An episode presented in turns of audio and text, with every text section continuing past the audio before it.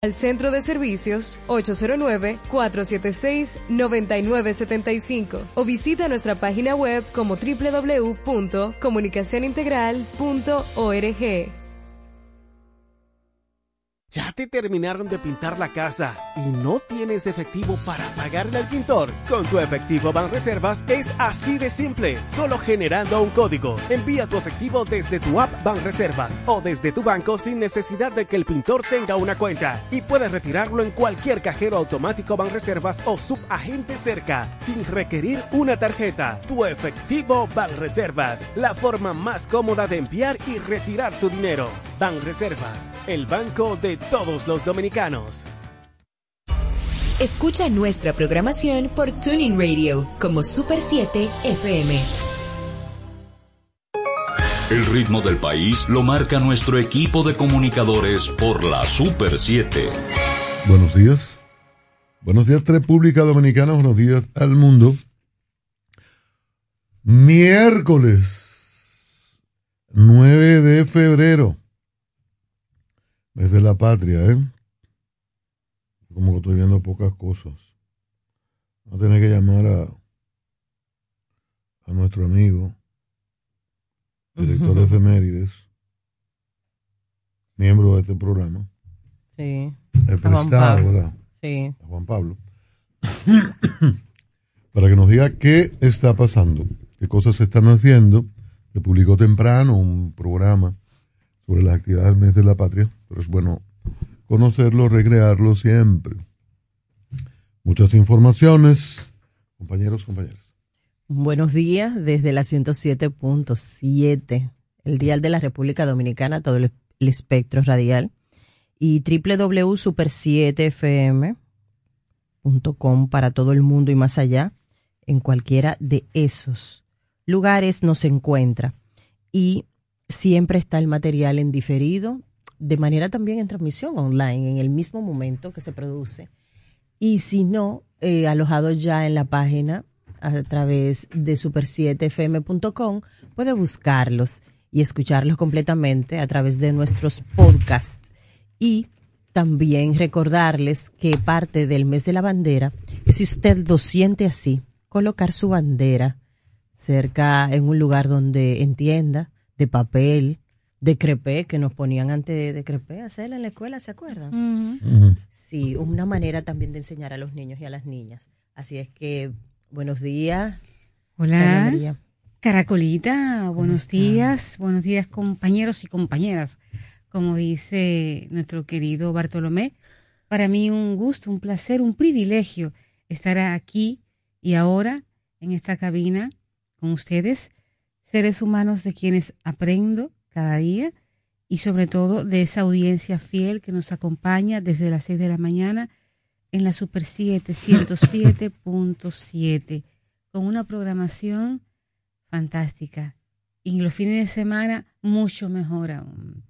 Es una programación adictiva. Qué bueno que estamos hoy, aquí y ahora, Chico Arias. Aquí estamos reafirmando el saludo para los amigos oyentes que nos acompañan desde bien temprano dándole la bienvenida a los que se suman a partir de ahora para acompañarnos hasta las 10. Gracias por esa compañía, gracias por estar. Tenemos mucho más contenido de actualidad para compartirlo con nuestro auditorio. Bueno. Yo tengo una curiosidad. La preeminencia se está dando al, recluso Rodríguez, ex procurador, yo no la entiendo. O sea, tiene Yagalán como el, el, este el momentum para toda esta preeminencia. No, no, yo no lo entiendo de verdad. Ayer me sorprendí que era la noticia principal del día y hoy es la noticia principal de Diario Libre. Un individuo que yo no sé, le ve como hablar con... No sé quién le puede aconsejar porque todavía no hay juicio preliminar Y él está hablando de que, se le presenten excusas. Él tiene un torrente de acusaciones y las que faltan y está pidiendo, está planteando que se le presenten excusas y, y condena para los miembros del Ministerio Público que están investigando y que le están acusando. Es que un asunto tan irracional que ocupe la principalía en los medios, la verdad que a mí me, llama la atención. Sé que su equipo de abogados eh, tienen hay un diseño comunicacional y mandan notas y están trabajando esto. Pero eh, la verdad que pensé, a propósito de que comentaba que ayer el, presidente en una actividad del domingo, no fue noticia ayer lunes, no aparecía, quizás porque ha hablado mucho de esos temas, no sé, o cómo fue el encuentro del domingo en Palacio. Pero yo, yo no lo entiendo, ¿verdad? Hoy aparece una... Y los medios tienen su, su política editorial, su política comunicacional. no le aparece una entrevista a dos páginas de Jan Alain en el periódico Diario Libre. Estoy buscando cómo fue que la hicieron. Cuando yo fui a la a él me dijo que quisiera que en un momento hiciéramos una entrevista.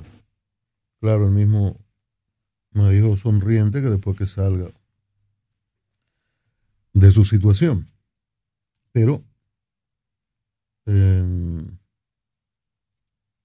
él está hablando de que se le restaure la honra y el buen nombre, pero qué honra y qué buen nombre. Todavía no hay juicio preliminar de eso. Usted no ha sido descargado, usted no nada, no ha sido ventilado. Y esa cosa, que las parras, está ahí como un cementerio. En, inaugurada, y lo cito porque lo dije en su momento, sin estar terminada, en agosto, para decir que la terminó y que esa es su obra, claro que es su obra.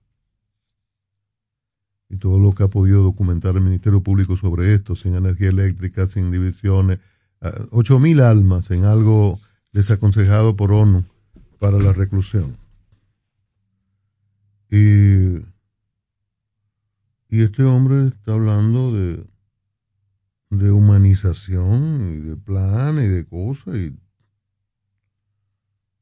la verdad que no, no termino de entenderlo. Y ya llamó la atención de uno, ¿verdad? Porque yo le estoy comentando. Ayer no, ni por asomo lo comenté al ver la portada de uno de los diarios, pero hoy veo que incluso algunos después de la portada de ayer están colocando el tema.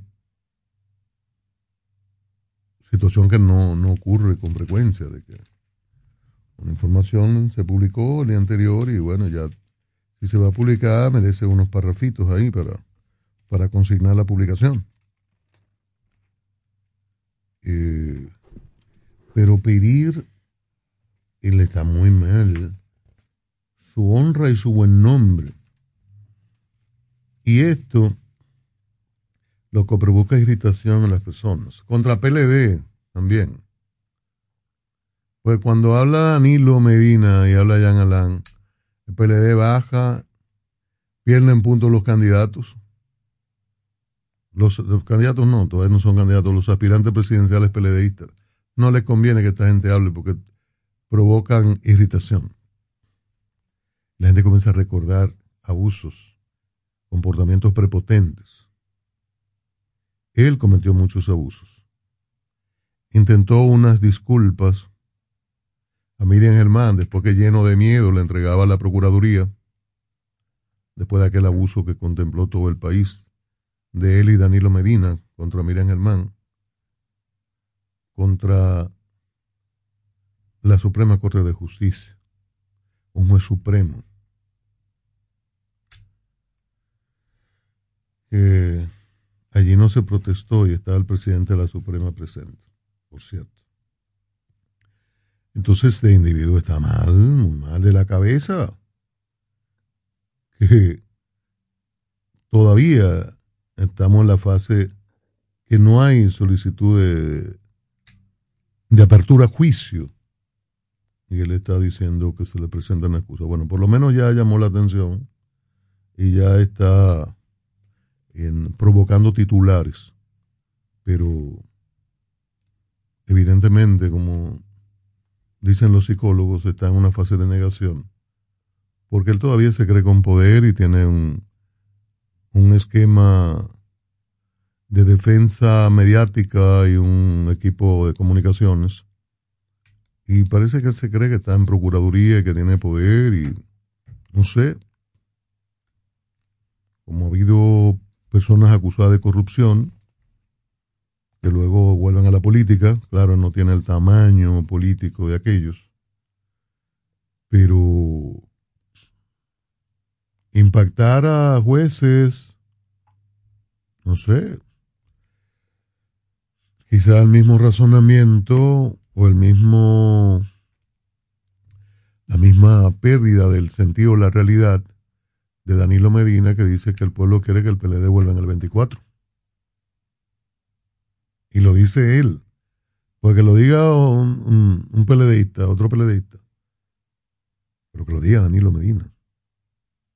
Y que este hombre salga con esto. La verdad que lo que provoca irritación Lamento haberle dedicado unos minutos a este sujeto. Rosario. Bueno, yo quiero tratar otro tema.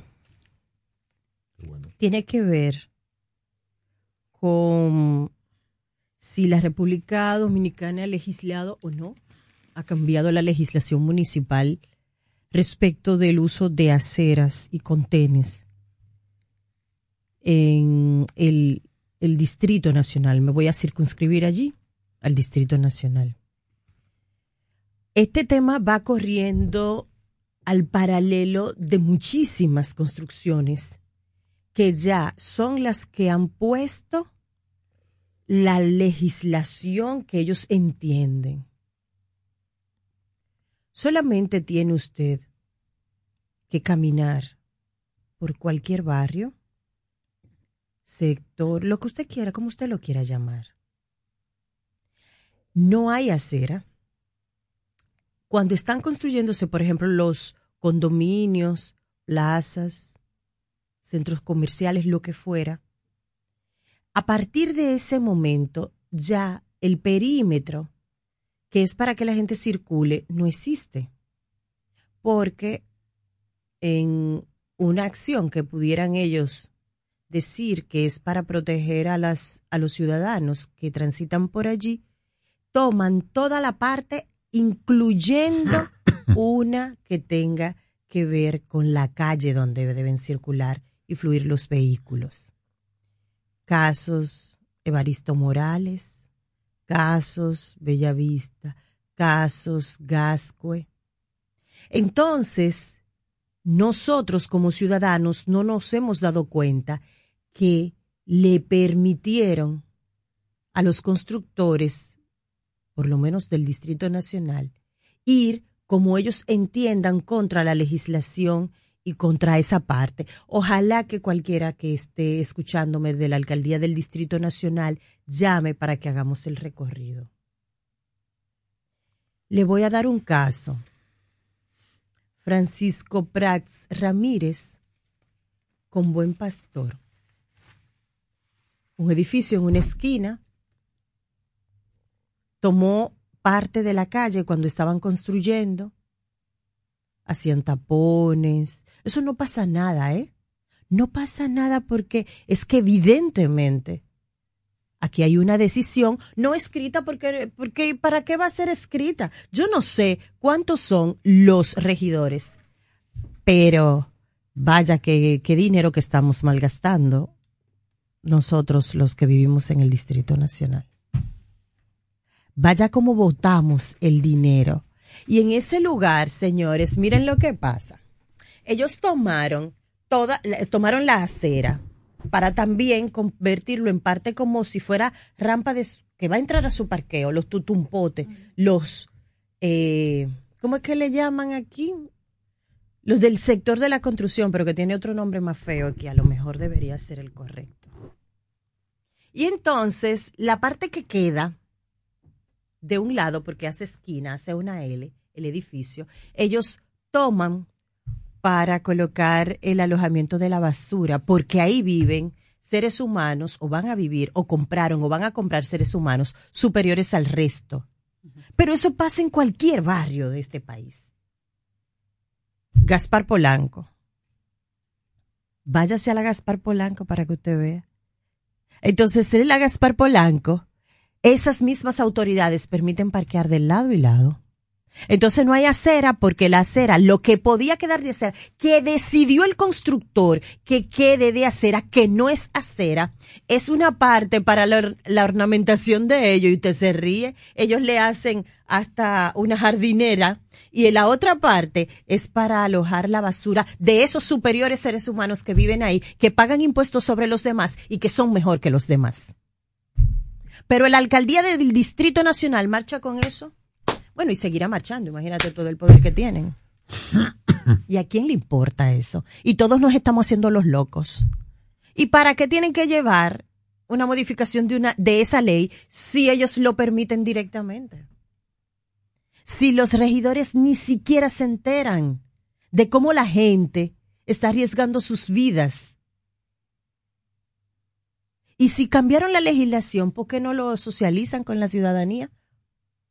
Porque a partir de un tiempo, supuestamente, todo el que reside en el Distrito Nacional, que no es el polígono, yo me imagino que sale de una nave directamente de sus balcones, no camina, no son seres humanos. Sí, los que viven en la torre ya tienen el derecho superior a todo el mundo.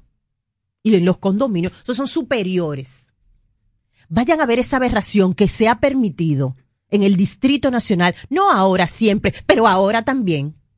Porque como van a llamar y van a mandar a llamar, ahora también. Y yo les estoy presentando algunos casos. Eh, en la Luis F. Tomén, Francisco Pras Ramírez. Yo le estoy diciendo cosas cerquita, pero llamen ustedes porque ¿saben qué hace la ciudadanía? Que ahorita tumban el tema ellos mismos, lo que tienen que caminar a pie para tomar el, el motoconcho o para ir a sus trabajos, ellos mismos lo tumban hablando de política y de fulanito que el que se va a subir a la patana.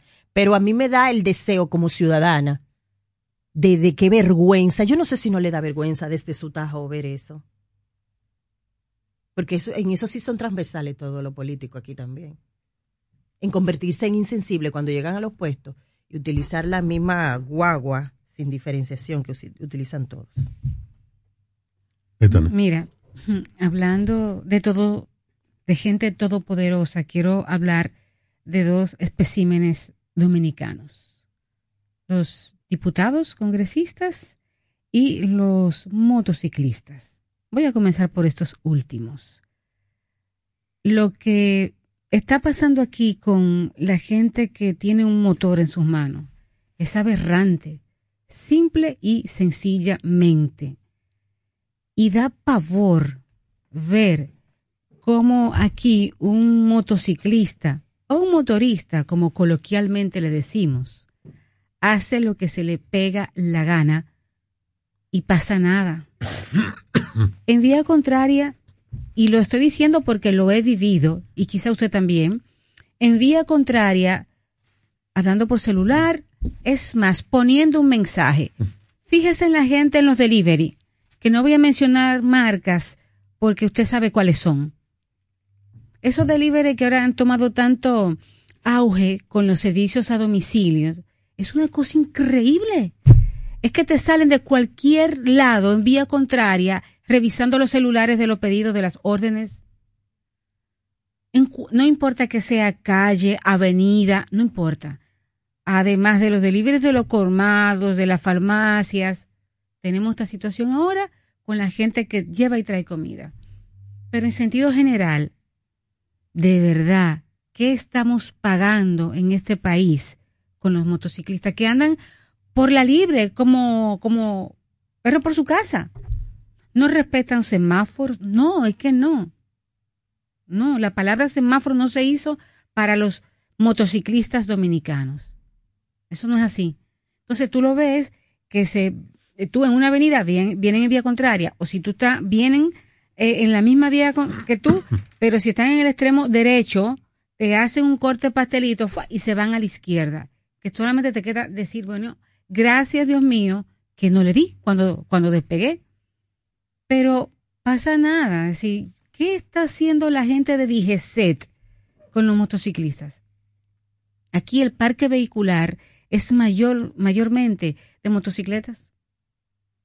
Y es una locura. Aquí hay lugares como Jaina, como San Cristóbal. Aquí hay localidades, provincias que tú dices, Dios mío, yo me encomiendo a San Cristóbal cada vez que salgo porque yo la verdad no me quiero anotar uno. Porque el problema me va a quedar a mí. Me va a quedar a mí el problema. Y es, es, es, es pasmosa la tranquilidad y el no hacer nada de la DGCET con los motociclistas dominicanos. De verdad que yo, ayer vi uno que yo dije, no, yo, yo estoy eh, alucinando en la Carmen Mendoza, bajando, sí, dirección norte-sur, en vía contraria. La Carmen Mendoza. Ok, con su celular. Ahí en la Carmen Mendoza, esquina de Capar Polanco, es un pandemonium porque hay todo tipo de negocio y no hay parqueo. La clínica que estaba en esa esquina la reabrieron de nuevo. No mandan un DGCET. No mandan, óyeme, me, nos tenemos que calar esos tapones porque hay un colegio, hay un colegio en la esquina, hay una clínica sin parqueo, hay varios negocios de comida, de ropa sin parqueo. Eso es la Carmen Mendoza, entre Rómulo Betancourt y 27 de febrero. Hermano, ese es el demonio. Y dije, Bien, gracias. Entonces, esto, esto, esas situaciones que tú describes con las aceras, estas situaciones que se viven a diario, ¿me entiendes? Entonces, eh, nos, nos llevamos con portadas política, política, política, mira lo que, como comienza Cristian, este, su, su comentario. Pero aquí hay temas ciudadanos. Ok, aquí hay temas de ciudadanía que deberían estar en las portadas. Entonces tú tienes que decir, wow, dicen que tiempos mejores, tiempos pasados no fueron mejores, pero cuando uno empezó en el periodismo, eran crónicas, historias, primero de provincias. Aquí había la sección de provincias que tú te enterabas de lo que pasaba en provincias completas, corresponsales y eh, periodistas especializados en cubrir eh, temas municipales. Y habían portadas de cualquier cosa que, situación que tuviéramos como sociedad. Ahora no. Somos monotemáticos. Y situaciones ciudadanas como estas, bien, gracias. Entonces, por favor, los motociclistas, vuelvo a ellos, matándose también en los accidentes. El otro día se mataron cuatro porque chocaron dos motores. Cuatro. Y pasa nada. Y ya para, para finalizar, estoy viendo acá una información de otro diputado del PRM que está compelido a juicio de fondo, va a juicio de fondo por un caso de desalojo. Con este van como cinco o seis ya diputados, sí, ese, por eso que usted votó, ese mismo. Usted votó que se está ganando la millonada allí en el Congreso haciendo nada, levantando la mano y diciendo como Juan Antonio Alix, corroboro, corroboro. Punto. No están haciendo más nada que no sea corroborar. Ir ok, no voy a decir lo siguiente porque no tengo prueba, pero el diputado santiagués por el Partido Revolucionario Moderno, santiaguero, Gregorio Domínguez, tendrá que prepararse para enfrentar un pedido oficial a juicio de fondo en su contra, formulado por la Procuraduría General de la República. Esto está basamentado en una querella por alegada violación de propiedad interpuesta por la ciudadana Lucila Nelly Capellán Luna. La acusación contra el diputado PRMista fue presentada ante la jueza Vanessa Costa Peralta de la primera sala de la Suprema Corte de Justicia por el procurador adjunto. Tenemos otro del PRM que también está confrontando juicio porque golpeó, abofeteó a una mujer policía en Cotuí. Tenemos otro que está preso en Miami y tenemos varios envueltos en situaciones de narcotráfico. seis congresistas por los cuales usted votó. Entonces, este otro planteamiento, señores, la calidad del voto hay que mejorarla porque no nos seguiremos viendo entre estafadores, narcodiputados y cuantas cosas puedan haber. Así que mejore su voto. La Super 7 en la mañana, una opción diferente para mantenerse informado del acontecer nacional e internacional desde las 6 de la mañana por la Super 7. ¿Se te quedó la tarjeta de débito en casa y necesitas efectivo? Pues así de simple tendrás tu efectivo, sin necesidad de tarjeta, solo generando un código. Programa tu retiro desde tu app Banreservas o desde tu banco y busca tu efectivo en cualquiera de nuestros cajeros automáticos Banreservas. Tu efectivo Banreservas, la forma más cómoda de enviar y retirar tu dinero. Banreservas, el banco de todos los dominicanos. A 5, 5, a 5 pesos. Nueva Max Mini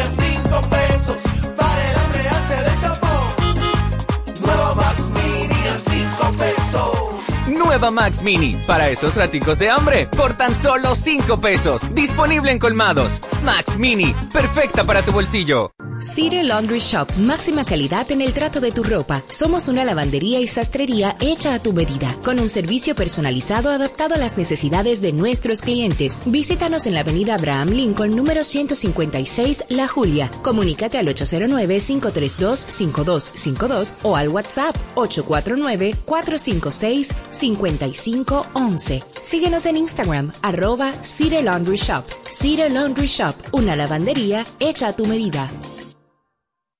Pero mira, Frank con ese equipo nuevo. Oh, lo consiguió en Claro Outlet con un super descuento. ¿Cómo? Vámonos para allá ahora mismo. Aprovecha las ofertas especiales de Claro Outlet en equipos seleccionados. Llévate tu smartphone y laptop con hasta un 100% de descuento. Adquiérelos a través de tienda en línea con delivery gratis o en puntos de ventas Claro. Ven y únete a la red móvil más rápida del país. Confirmado por Speed Test y de mayor cobertura. Conoce las ofertas en claro.com.do. En Claro, estamos para ti. Super 7, 107.7 FM a nivel nacional. Estás en la radio que marca tendencias, la Super 7, 107.7 FM. Son las 7:28 minutos, miércoles. Bartolomé Pujars, buenos días. Muy buenos días, buenos días, compañeros y compañeras, Buenos y buenos días, días a buenos días. toda la audiencia de la Super 7 en la mañana. Eh, vamos arriba. ¿Arranco yo de una vez? Dele, dele, dele, dele.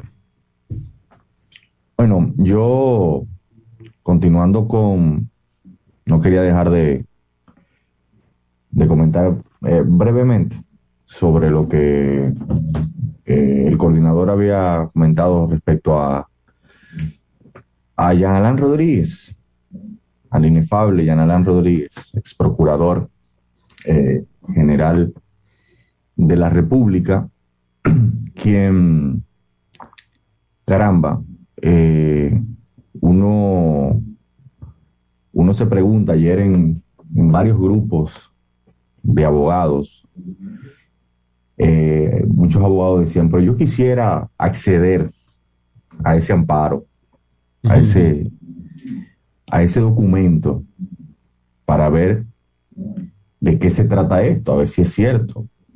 Cuando uno lo vio en los principales periódicos, eh, se disipó la duda, pero no para bien, porque uno dice, ¿y con qué tupé el ex procurador general de la República pide que se le ofrezcan disculpas públicas? Las palomas tirándole a las escopetas.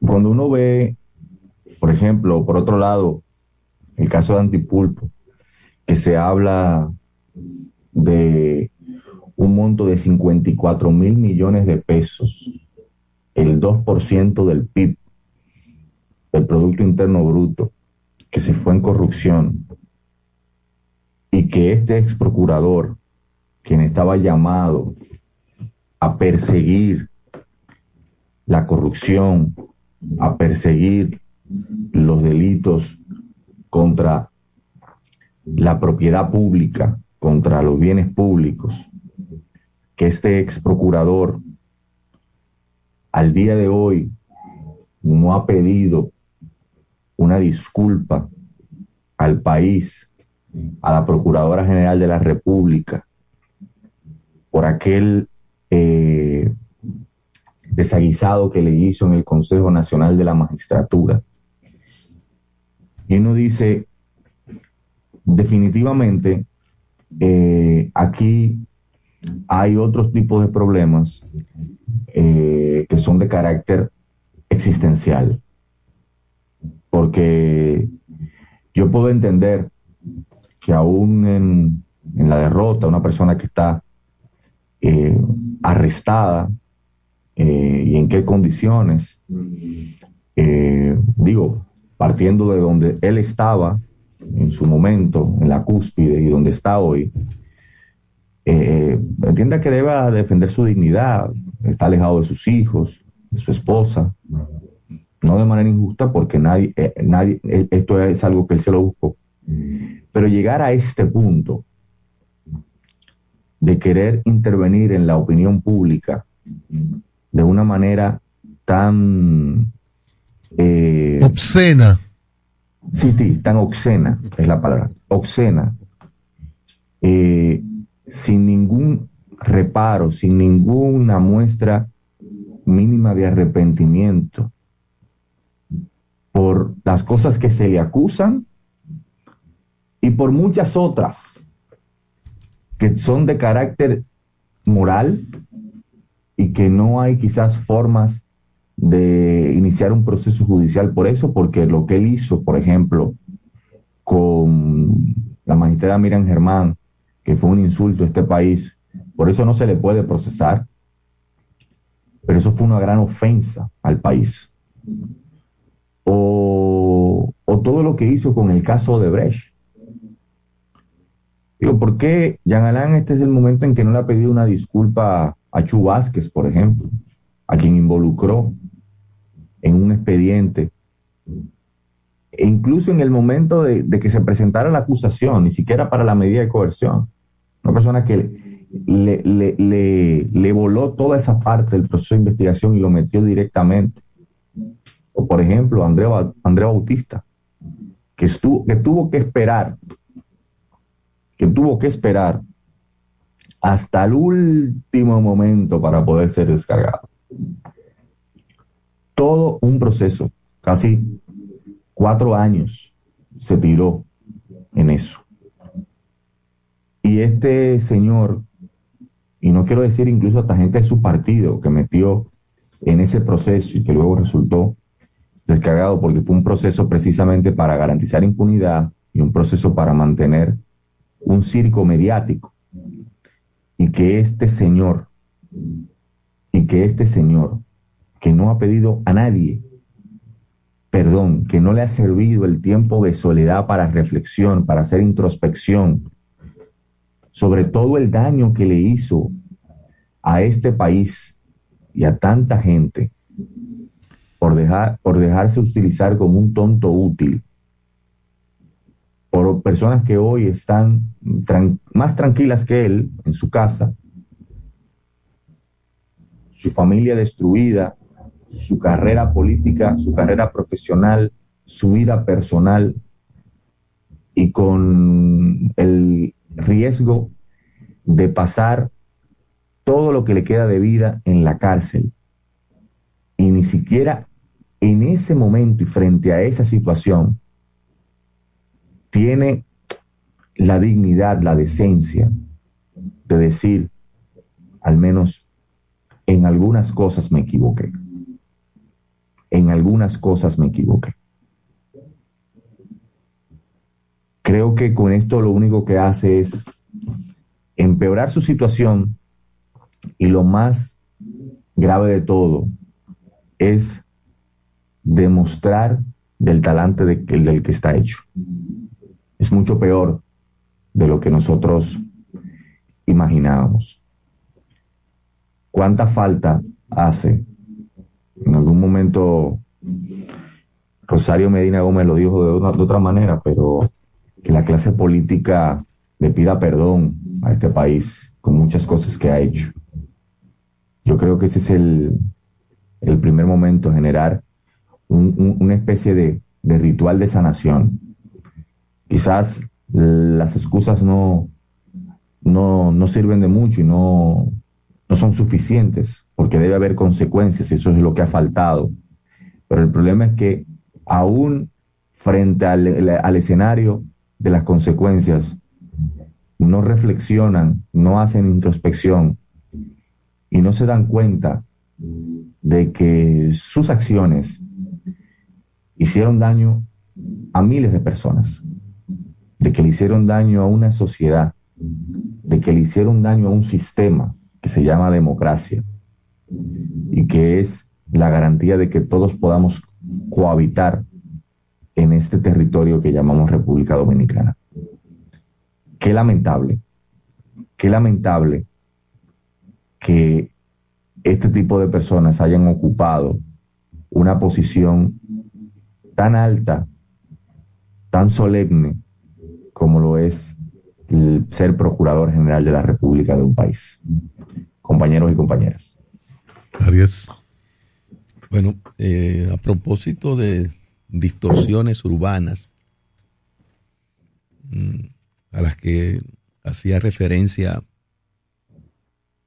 Rosario Medina Gómez hace un momentito que de alguna manera tocó eh, y Tania María más adelante.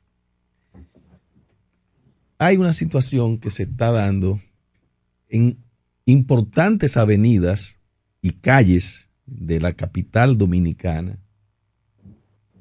que uno percibía que eso estaba aflorando y entendía que quienes debían velar por esa situación en términos de autoridad iban a controlarlo, pero uno lo que percibe es que cada día más esto crece y hacen ver a la ciudad, hacen ver a esas avenidas, a esas calles como si fuese de un, de un pueblo fantasmal, abandonado. Y es este asunto, este cablerío que usted se encuentra. Cables de, que tienen que ver con, con las eh, compañías telefónicas, parece ser, y cables del tendido eléctrico. Y usted ve un- unas enredaderas, pero unas enredaderas que parece de una, eh, parecen calles y avenidas de una ciudad abandonada. Y eso, ese bollo, ese amasijo de cables, es cada vez más eh, grande. Y algunos cables ruedan por la calle, ba- bajan de allá, como una guindaleza, si se quiere. Y, y están en las calzadas, en las aceras. Y eso aumenta y aumenta y le dan una apariencia realmente deprimente a las calles y avenidas importantes de este país, de esta capital. Eso lo he visto en la Sarasota, eso lo he visto en la eh, Rómulo de Tancur, lo he visto en la Núñez de Cáceres. Y parece ser que las, las autoridades no, no intervienen en eso. Yo creo que a, a- a los ciudadanos, a los peatones, los peatones nos vamos a envolver ahí. Si, si dejan que las cosas sigan como van. Y nosotros se, se supone, o dicen que somos una ciudad que va hacia la modernidad, que nos encaminamos hacia la modernidad urbana. ¿Quién dice eso? Dicen, dicen eh, lo- lo- los que gobiernan, los que rigen. Entonces, pues lo que se supone es que deberíamos ir en un proceso de soterrar cables para que no se vean esos alambres. Pero Ah, es que, es que- es que esos cuartos no se ven. Lo, decía Balaguer que los cuartos que se entierran no se ven. entonces- no, pero eh, yo creo que tendrán que buscarle algún tipo de salida a eso porque nos vamos a enredar todos. todos nos vamos a enredar al caminar. Pero no le hacen caso a eso. O sea, no hay autoridad que le ponga atención a esa situación. Y parece ser que eh, es un asunto que lo imponen esas empresas telefónicas o que lo que se dice es que soterrar los cables sale muy caro. Pero así no, ¿cómo vamos? Eso es un, es un, es un desorden, es un caos y es un asunto que pone en peligro también a los mismos peatones. Mira, enfrente de casa hay uno, pero así, casi a la mitad, Que te Ay, hace Dios como... mío, sí, Y se ha llamado a todas las telefónicas, a, to- a todas, a las eh, a la EDE, que es EDE Sur. No es de ninguno. De ninguno. Es el cable. Que, inte- que interfiere en que la gente pueda entrar. Bien. No, no es de ninguno. Así marchamos en este país.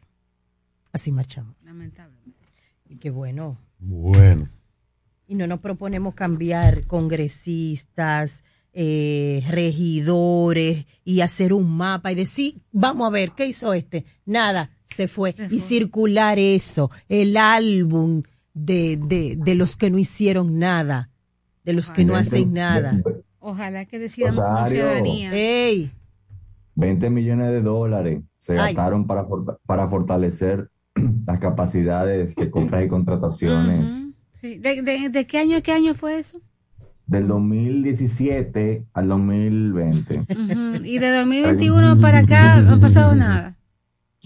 No, te estoy diciendo, eh, eh, estaban en el lugar 22 antes de firmar el acuerdo por, por 20 millones de dólares. mil millones de pesos, Y y bajaron. a 24. Pero tú no sabes cuál era el objetivo tampoco, Bartolomé Pujal, porque tú no sabes si el objetivo era bajar o subir. Diría un personaje así como medio tonta.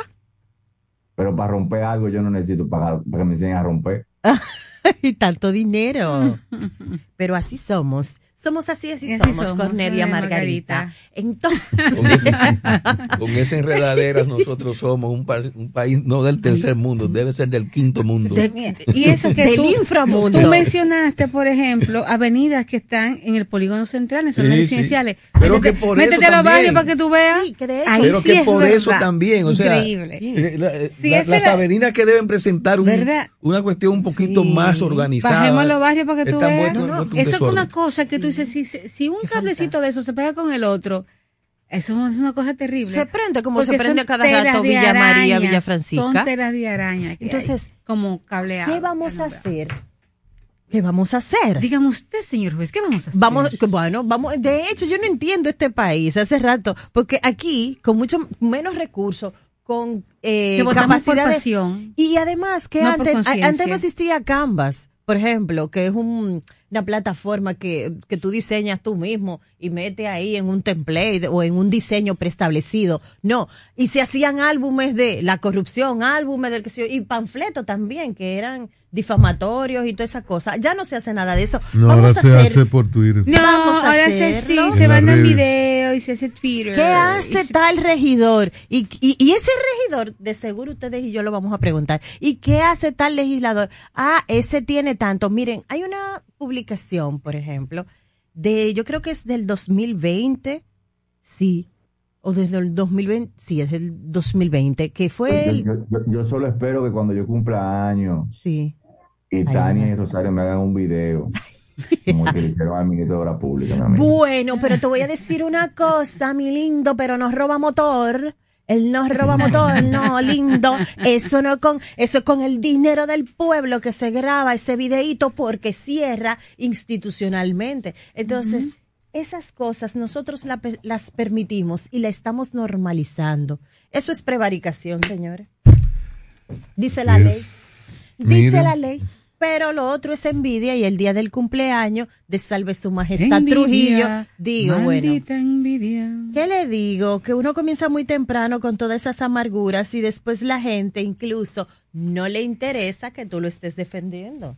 Porque todo es un teatro. Eh, es puro. ayer, ayer la, los padres madres de, de los niños De San Pedro. fueron eh, que los ocupantes de una jipeta que no aparecen, en- embistieron, mataron. El tercer niño se recuperó afortunadamente. Pero esta, estas personas vinieron ayer desde San Pedro de Macorís, luego de su protesta, al defensor del pueblo, en, a, a procurar eh, bueno. atención cuando la- las autoridades faltan a su responsabilidad o se rezagan. Eh, la gente busca espacio. Los medios de comunicación no había. Fueron al show al mediodía ayer. Eh, antes al defensor del pueblo, bueno, ver qué pasa. La policía no encuentra. Decía el padre de uno de los niños, el que estaba, el, que sufrió esa, es tan terrible ver morir, su niño morir, atropellado, cuando lo llevaba sobre la acera. Él decía, no, no, no ha hecho nada, el fiscal no ha hecho nada en, San Pedro de Macorís. Con mucho dolor, gente muy humilde. Y entonces, bueno, al, defensor del pueblo, a, a, un programa como el show del mediodía, y bueno, donde todo, buscando posibilidades, desesperados, impotentes y con ese dolor en el rostro. Pobreza y, y dolor e impotencia. Algo terrible, terrible. Y hablar con ellos y que lo cuenten ellos. La vida de sus hijos. Y, eh, óigame, eso es terrible. Pero, ¿qué, qué dicen ellos? Eso, eso, eso es terrible porque, eh, bueno, está el vehículo, no encuentran a las personas. Pero no tiene una, Ahora una no- placa, una matrícula. No, el vehículo, el vehículo fue encontrado, es abandonado. Hay una matrícula. La dueña en- no, no era ella que ocupaba el vehículo. Uno supone que a través de ella ya no le no fue robado, eh, no se ha establecido como prestado, pero ellos lo Entonces, ocupaban y hay una dueña. Y la dueña ha ofrecido información o está en interrogatorio o lo que fuera. Hay una responsabilidad ahí, pero el Ministerio Público no ha dicho qué pasa con la señora. En- tampoco con estos sujetos. Pero que dicen, dicen- perdón, dicen ellos, eh, al principio se habló de una mujer, pero yo le pregunté a, al que llevaba a los niños, porque el vehículo iba despacio, esa jipeta negra sube a la acera y embiste a los niños y a él, él como adulto ala al que queda vivo y pueden moverse, el vehículo iba despacio y lo arrolla, pero ellos, ellos bajan, él los ve y se queda con uno de los niños en brazos sangrando y cree que lo van a auxiliar. Y lo que hacen es cambiarse de puesto, no, ellos dicen que no era mujer, que eran, que eran hombres, unos jóvenes, otros más, más adultos, yo le pregunté que si lo podrían reconocer, dice que sí, ya se han hecho a partir de descripciones, retratos hablados. Eh, pero se queda como esperando auxilio y lo que hacen estas personas que cambian de asiento y, huyen, se van del lugar. Eh, en, en un cuadro tremendo, no sé cómo surgió la historia de que era una muchacha, no sé, pero parece que era un joven que estaba aprendiendo a, a conducir y cuando uno ve el video, en- al doblar la jipeta, va despacio, por suerte, lo, hubiese matado, hubiese matado, bueno, al, que he tenido queda vivo, que están en la portada de Diario Libre, y al adulto, que, que pudo salvarlo y salvarse. Pero, ¿qué pasa con esta gente? Se ha hecho, se ha hecho el esfuerzo del lugar real, la policía, el Ministerio Público, mm, la inteligencia del Estado, que no puede ocurrir y vamos a, a lo que hab- hablábamos ayer de la pobreza. La gente no, no, no, no es de clase media alta. Ahí está el video. ¿Qué pasa con la sensibilidad sobre este caso? Y han tenido, después de una protesta en San Pedro de Macorís, difundida por los medios, venir a la capital, amenazar con ir al palacio, ir al defensor del pueblo, ir a un, a- al mediodía y, y buscar caminos que no van a devolverle a sus hijos. y que al menos se ha identificado y se haga justicia. Eso, eso es un drama. Un drama Pero lo, lo que ocurre tremendo, también, entrar en contacto con estas personas. un oficial policial de la zona dice que él cree que quien cometió el atropello, el crimen, se fue a Puerto Rico y que van a tratar con la Interpol de, de, de- de que lo devuelvan. No sé. Él cree que uno es el responsable, pero hay otros dos que están aquí. Pero tam- estarían aquí. Pero también esa gente no se ha presentado ni lo han detenido por negligencia de las autoridades, porque eso fue a plena luz del día. Además, ellos saben Negligencia quién es quién. total de las en autoridades. San Pedro, no en Londres, por favor. San Pedro de Macorís Y entonces, gatos. Esa señora que es propietaria de la de- Tiene que saber quién vehículo, manejaba. ¿A quién- Claro que a sabe, quién? claro que sabe, pero además de eso, mientras tanto, ella tiene responsabilidad en eso, porque era en su vehículo que andaban. No la pueden soltar hasta Sí. que no aparezcan los culpables. No. A veces sucede, no le estoy exculpando, a veces sucede, sucede que los ciudadanos no sabemos la implicación que tiene vender un vehículo. No estoy diciendo que sea el caso, no tengo mayor información. Vender el- un vehículo y no hacer el descargo. Y, se lo, y, y tomo este caso para recordárselo a los ciudadanos. En la Dirección General de Impuestos Internos, en la página, y si no usted va a cualquiera de las administraciones, exceptuando la sede, que no tiene departamentos de vehículos de motor, tiene que ir a cualquier administración que tenga departamento de vehículos de motor, la Bolívar, la Gómez, como decimos nosotros, ¿verdad? Administraciones locales, que le den un formulario y usted descarga Descargar significa tomar todos los datos del comprador de su vehículo con el acto de venta notarizado, adjuntarlo, llenarlo y decirle, chico, me compró ese carro a partir de diciembre. Yo no tengo responsabilidad de eso. Porque miren lo que sucede. Ahora, como corresponde y es lo procedimental, ese vehículo tiene una situación legal y tienen que ir donde el titular de la matrícula. Ahora, lo que a mí me sorprende es cómo nos han ido dando y produciendo capítulos de una serie de cualquier plataforma. Todos los días hay un capítulo diferente. que era una mujer que cambiaron los eh, y coincide con lo que nos comenta Cristian, lógicamente, porque Cristian vio video y los entrevistó a los padres, sobre todo al que tiene que cargar a su niñito muerto, ensangrentado. ¿Entienden? Entonces, esa historia, más las que se van, y hay un oficial que dice, entonces él es un héroe porque él tira chinita, como decimos nosotros popularmente, y, y le da eh, las migajitas de información al pueblo para que todos los días esté entretenido. Y en eso tú te puedes ir a Ucrania a lidiar la situación con Putin y, y- y- y con quien tú quieras. Hay táctica dilatoria con dos signos de interrogación. Me pregunto, y le voy a decir un tema de la Interpol al dominicano que crea que, que- que estoy manejando un caso de una niña que se llevaron de manera ilegal, o sea, manejando con, con conocimiento, de una niña que se llevó su mamá de manera ilegal, ¿eh?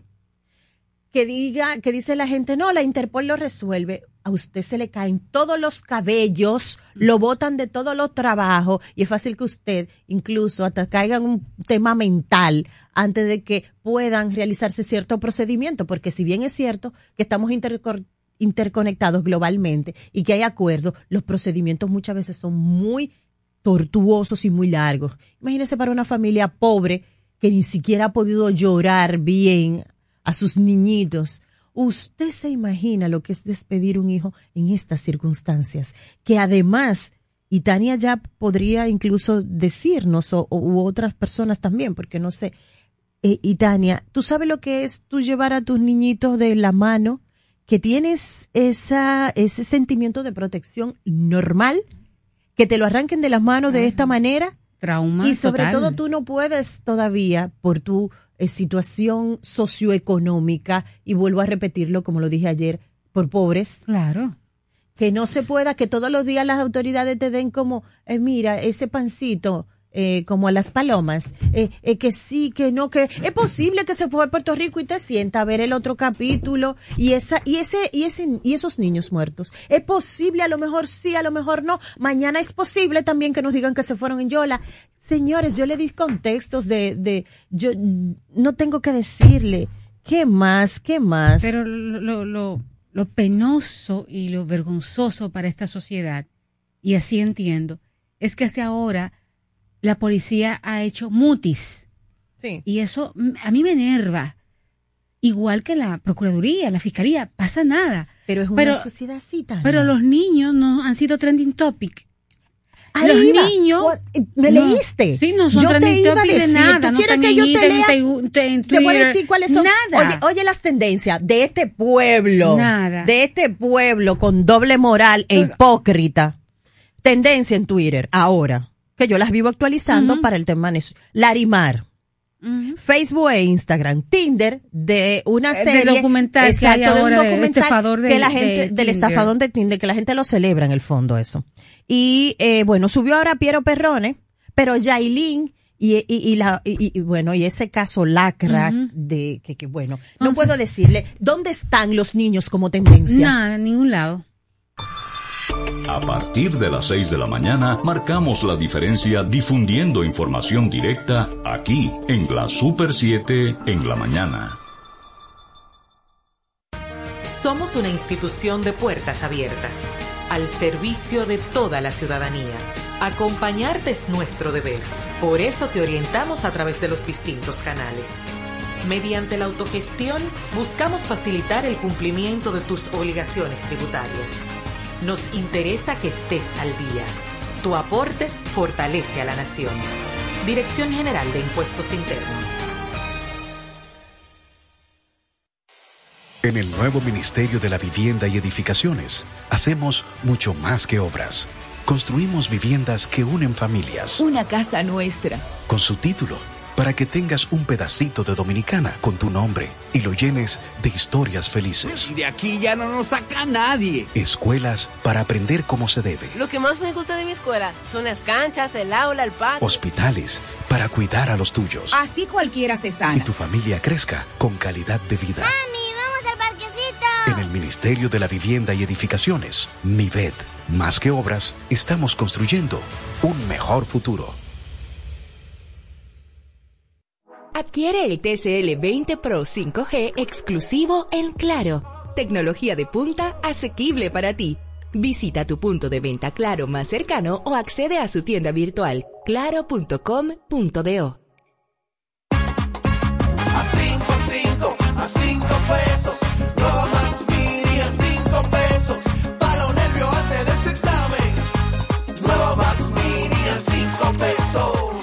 Max Mini, para esos raticos de hambre, por tan solo 5 pesos. Disponible en colmados. Max Mini, perfecta para tu bolsillo. En el Senado de la República estamos haciendo historia. Nuestras puertas están abiertas de par en par, mostrando un eficiente trabajo en equipo.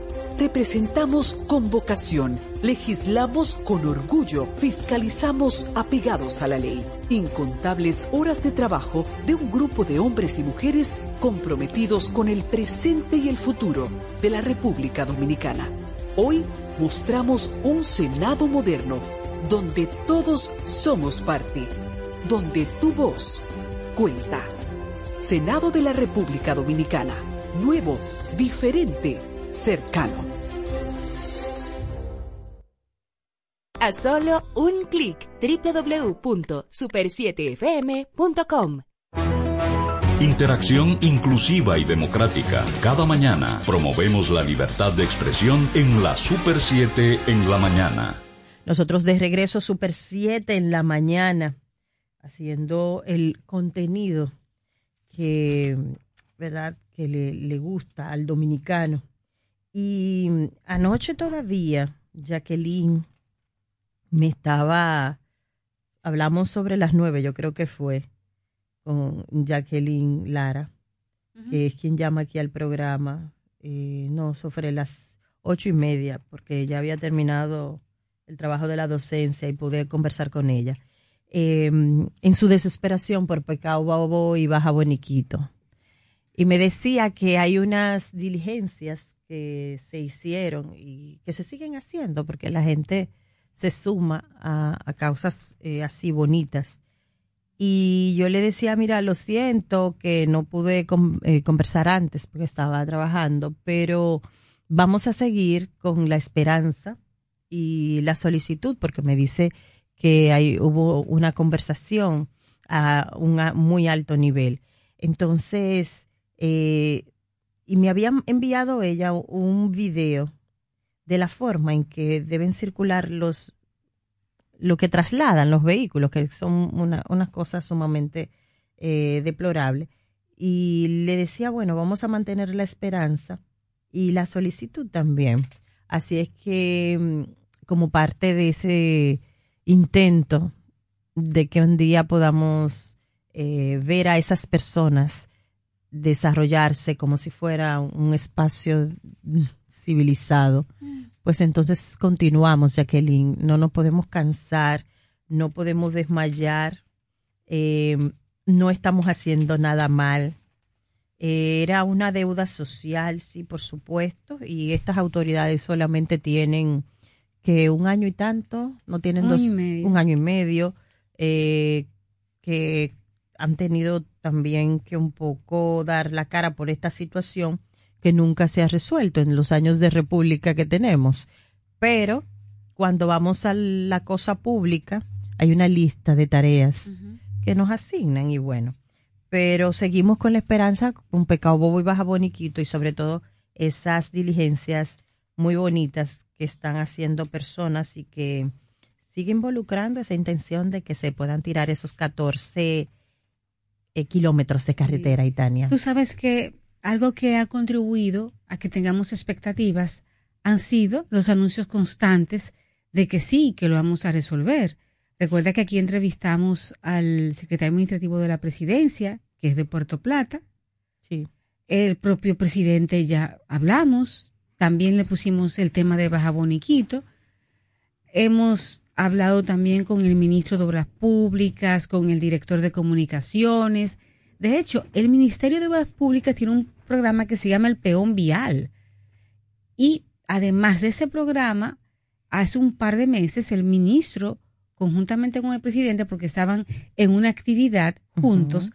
anunciaron un programa para reparar caminos vecinales, eh, es así, kilómetros, kilometrajes cortos, ¿verdad? En, sí. en localidades lejanas. Sin embargo, con Baja Boniquito ha pasado nada. Y no ha sido, señores, por falta de, de mencionarlo o por falta de ponerlo sobre la mesa cuando se está entrevistando a personas que tienen que ver con Puerto Plata, con obras públicas, y pasa nada. Pero como tú bien dices, esperemos, este gobierno tiene un año, seis meses, cumplirá un año, seis meses, no, dos años ya, perdón. Fue en el 2020, estamos en el 22. En agosto. Sí, tiene... ¿Qué tú dices, sí, sí, un año y seis meses.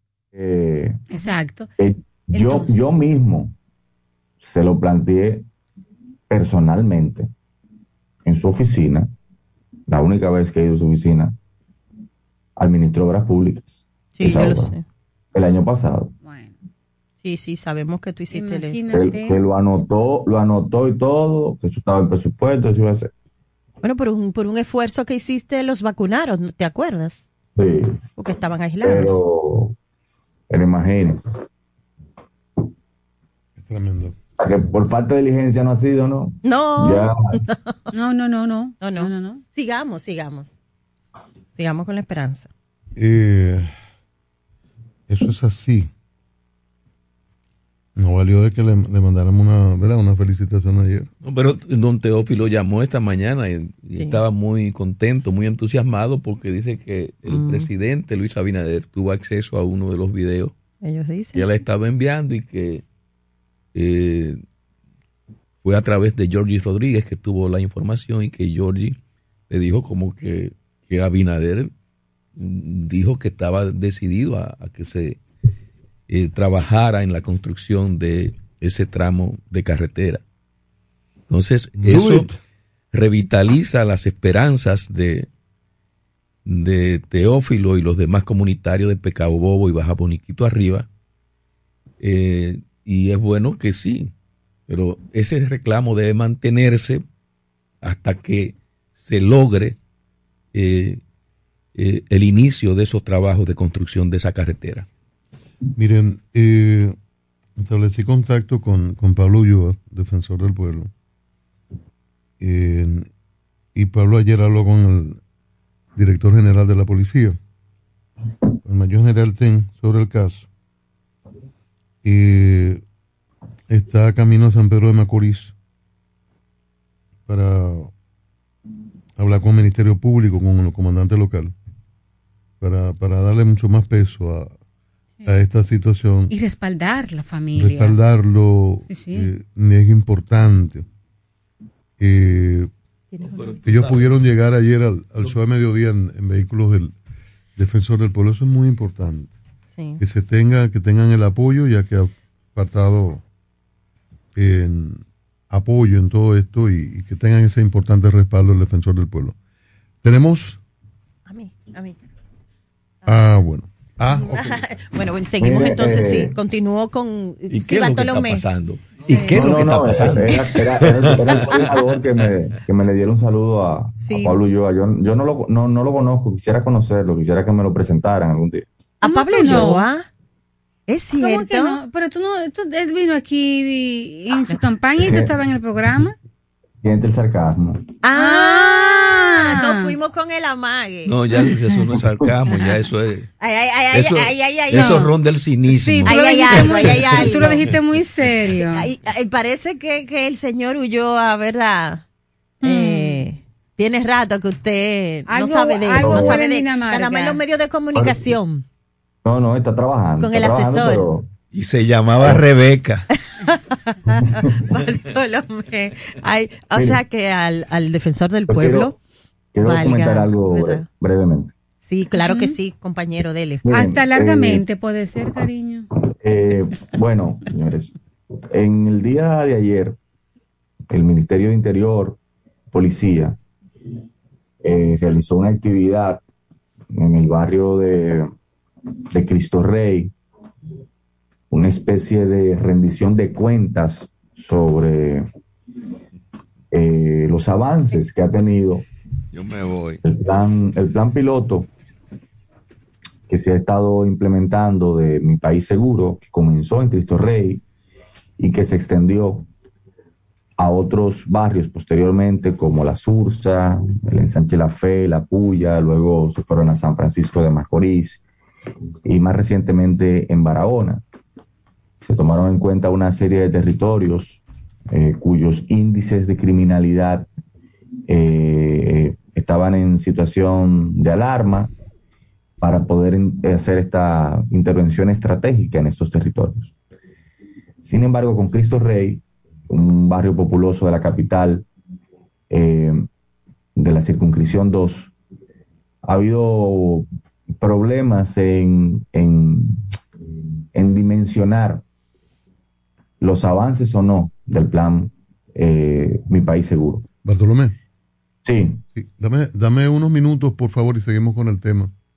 Tenemos a. Uchi Lora en, en la línea telefónica, le hemos llamado. Adelante, eh, adelante. A propósito del encuentro del presidente Abinader con, con periodistas, dicen que hubo una, una diferencia eh, sobre el enfoque de Punta Catalina y, y como cierta molestia en el sentido de, lo- de los cuestionamientos que ha habido al manejo oficial. Lora estaba ahí como un turno y es bueno que nos diga el contexto de, de lo que ocurrió. Eh, Uchilora, bienvenido a la Super 7 en la mañana.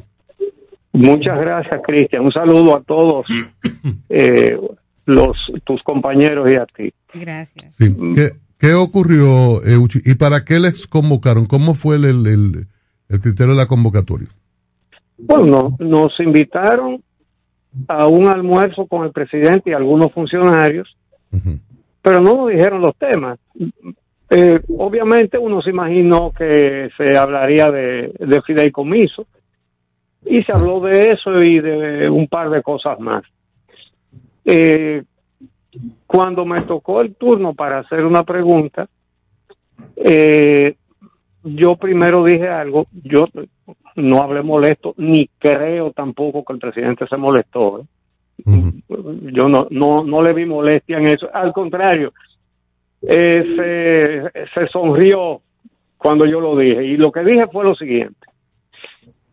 Eh, tú sabes que yo no puedo decir que fui el primero que critiqué lo de el fideicomiso de para Punta Catalina, porque yo no oigo a todos los otros programas cuando yo estoy en el aire, ¿verdad? Mm, correcto, Entonces, yo no puedo asegurar que fui el primero, pero si no fui el primero, fui de los primeros que criticó eso.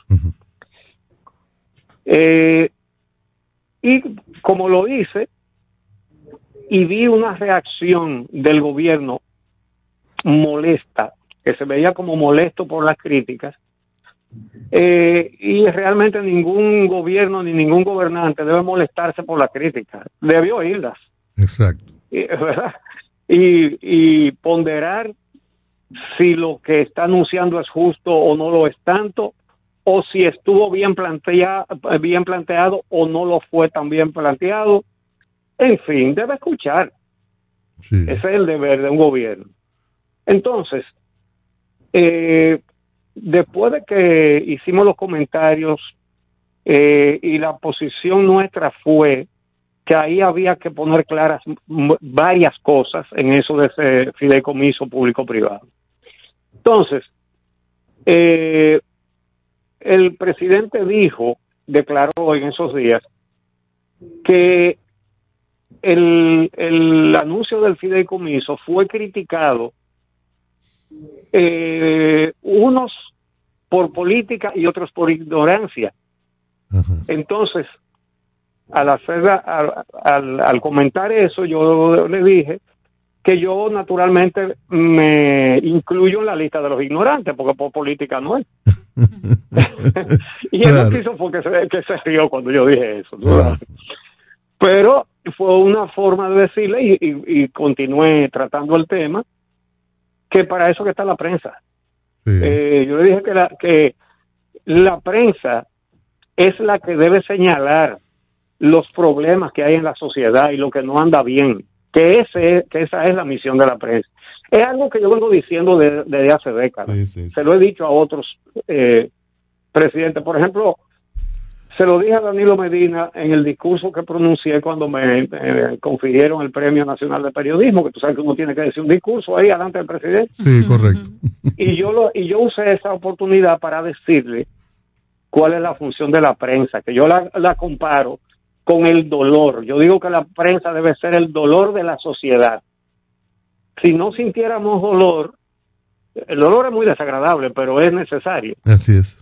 Si no sintiéramos dolor, no caeríamos muertos sin darnos cuenta. El dolor nos avisa que algo está mal y que vayamos a averiguar lo que es y buscar remedio. Alerta.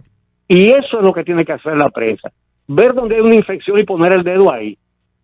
Y que duela para que se le ponga atención. Bueno, no importa. Entonces yo, yo le repetí esos conceptos Sí. porque la verdad que no sería bueno un, eh, que los gobernantes, y no hablo de- del, del actual, sino de todos los gobernantes, no es bueno que se molesten con las críticas, al contrario agradezcan, que eso puede ser también una oportunidad enmendar un error o para hacer mejor las cosas que ya se iban a hacer bien, porque todo eso cabe dentro de las posibilidades. Cierto. Y, y eso fue todo. Yo no creo que él no se mostró molesto, ¿eh? Así que creo que eso fue un incidente como tal, ni mucho menos. Ah, perfecto, perfecto. Qué bueno, qué bueno esta, estas precisiones para los malentendidos. Uchi, ya que estás aquí finalmente, eh, Jan Alain dice que hay que restaurarle su honra y su buen nombre. Eh, sí, hay que pedirle disculpas, pero además, eh, él le reclama a los procuradores Jenny Berenice Reynoso y Wilson Camacho que le presenten disculpas. Que, que borren su nombre de todas las noticias que han salido. Yo no sé cómo se hace eso, ¿eh? nunca había oído algo así. Y eh, una serie de exigencias. Sin embargo, la primera exigencia que uno entiende que él debía hacer, no la hace, que es a su partido. Él debería exigir a su partido que lo defienda. ¿Ustedes han oído al Partido de la Liberación Dominicana defendiéndolo? No. Él es miembro del Comité Central. Y lo rechazaron en la aspiración para miembro del comité político. Bueno, y, y, y él es amigo de todos ellos. Sí, sí. ¿Y cómo es que reclamándole a tanta gente, a los fiscales que se arrepientan, que le pidan excusas, y no, y no le dice a su partido, pero salgan a defendernos? ¿Verdad que un personaje, sí? Dios. Eh, Lora, gracias por estos minutos. Siempre a la orden. Abrazo a la familia, Y- saludos y, a y todos. le- y les reitero mi, mi admiración por el buen programa que hacen. Gracias, gracias, Suchi. Gracias. Gracias, Uchi. Que esté Bueno, bien. ahí estuvo Luis Eduardo Lora. Iglesias. El hombre de las décimas. Sí, el hombre de la Además, Qué bueno, qué bueno. Conversar siempre con. Luchi Lora. Eh, Bartolomé, Sí que lo interrumpimos. sí. Eh, estábamos en el caso de. El coordinador disfruta de eso. No, él estaba vale tirando una puya de que no conoce al defensor del pueblo. Desarrolla. No, que quisiera Son estrechar su hermanos mano, entrañables. estre- Estrechar su mano y, y conocerle. Pero la que tenemos deseo de verte somos nosotras aquí. De darte un abrazo fuerte. Ya verán esta No, semana, pero es que tú estás, tú estás, tú estás allá arriba. Lo que pasa es que es muy complicado. Yo tengo arranco. Está bien, Capaz. pero vas aquí, ven. Aquí yo, de aquí yo me voy un corre, corre para una Está reunión. bien, mi amor, pero Pero ven un día a bueno. las 7 y te va a las 7 y 45. Ven a abrazarnos. Nos No, hace falta sí- tu sí- abrazo. sí. Me siento ahí, el coordinador no me deja ir después. No, pero, Mm. óyeme, no me hables del coordinador, te estoy hablando del abrazo. Oye, a ti nunca una mujer te había pedido en público, ven a darme ¡Ay, un abrazo. Dios! Ven a darme un abrazo. Venga, dame un abrazo, carajo. Pero, Mañana ¿es voy que para qué? allá. Oh, pero por Dios. Oh, pero Dios. Voy para. Bueno, bueno, hablaba del tema de- de- del plan de seguridad ciudadana, Mi País Seguro, y comentaba que en el día de ayer las autoridades, el Ministerio de Interior y Policía, con, con las demás entidades y agencias gubernamentales que eh, pertenecen al Consejo Nacional de Seguridad Ciudadana, realizaron una actividad en Cristo Rey, una especie de, rendición de cuentas sobre los avances eh, que, se, se- que, ha, arrojado este plan según la información que manejan las autoridades. Eh, sin embargo, eh, respecto a Cristo Rey, que es el, es el primer territorio intervenido en el marco de este, de este, de este plan nacional de seguridad ciudadana, no ha habido forma de ponerse de acuerdo eh, con los avances o no, Eh, porque ya recordamos que el padre José Luis Fernández, el párroco de acá de Cristo Rey, a finales del, de- del año pasado, en diciembre, expresaba su malestar porque no había sido integrado, no había sido incluido. Luego, la Comisión Nacional de Derechos Humanos, junto con una serie de organizaciones de- del barrio, eh, dieron una rueda de prensa a finales de enero en donde sí reconocían eh, que había habido avances y que el índice de criminalidad, la tasa de criminalidad había bajado, luego también salieron otros, por otro lado, comunitarios en apoyo al párroco y, y expresando que había muchos otros componentes que no se habían cumplido. Yo creo que en este caso eh, es importante que a propósito de esta rendición de cuentas, que lo veo como un ejercicio eh, interesante, importante, de que se le presente, que sirva para mantener una vía de diálogo eh, abierta, para presentar aquellos, aquellos avances que eh, indudablemente tendrá que haber y que se utilice también ese espacio y esa oportunidad para incluir a quienes dicen que no, no están incluidos. Porque si alguien dice que quiere participar, si alguien dice que tiene una opinión sobre un lugar en donde vive y donde tiene una labor comunitaria eh, reconocida por otros en el barrio, es importante traer todas esas opiniones a la mesa porque eso lo único que hace es agregar valor. Y al final de cuentas, eso lo que va a hacer es redundar en beneficio de Cristo Rey y de que este plan de seguridad ciudadana pueda ser efectivo, de que pueda atacar de que pueda recuperar el territorio, pero que sobre todo pase a atacar eh, las causas eh, nodales de, la criminalidad, que comience a hacer un plan de restauración de derechos, no un plan únicamente pensado en una lógica de, de represión, sino de eh, cambiar las causas y de poder arrancarles al crimen eh, muchos jóvenes que están en situación de vulnerabilidad y que están eh, a cualquier resbalón de entrar dentro de ese ecosistema maldito del crimen.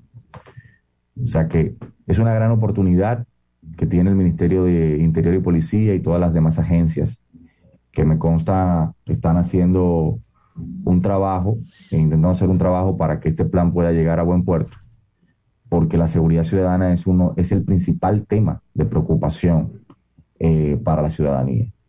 Desde hace muchísimo tiempo y sobre todo con esta situación del aumento de los precios de la canasta básica, el aumento de los combustibles, fruto de la inflación importada que tenemos eh, y fruto de, de los embates que la pandemia ha provocado contra la economía, esto provoca que mucha gente eh, que está eh, eh, ahí en la frontera entre el buen ciudadano y el que mm, tiene que caer en, las garras del crimen, está muy fácil de ser empujado.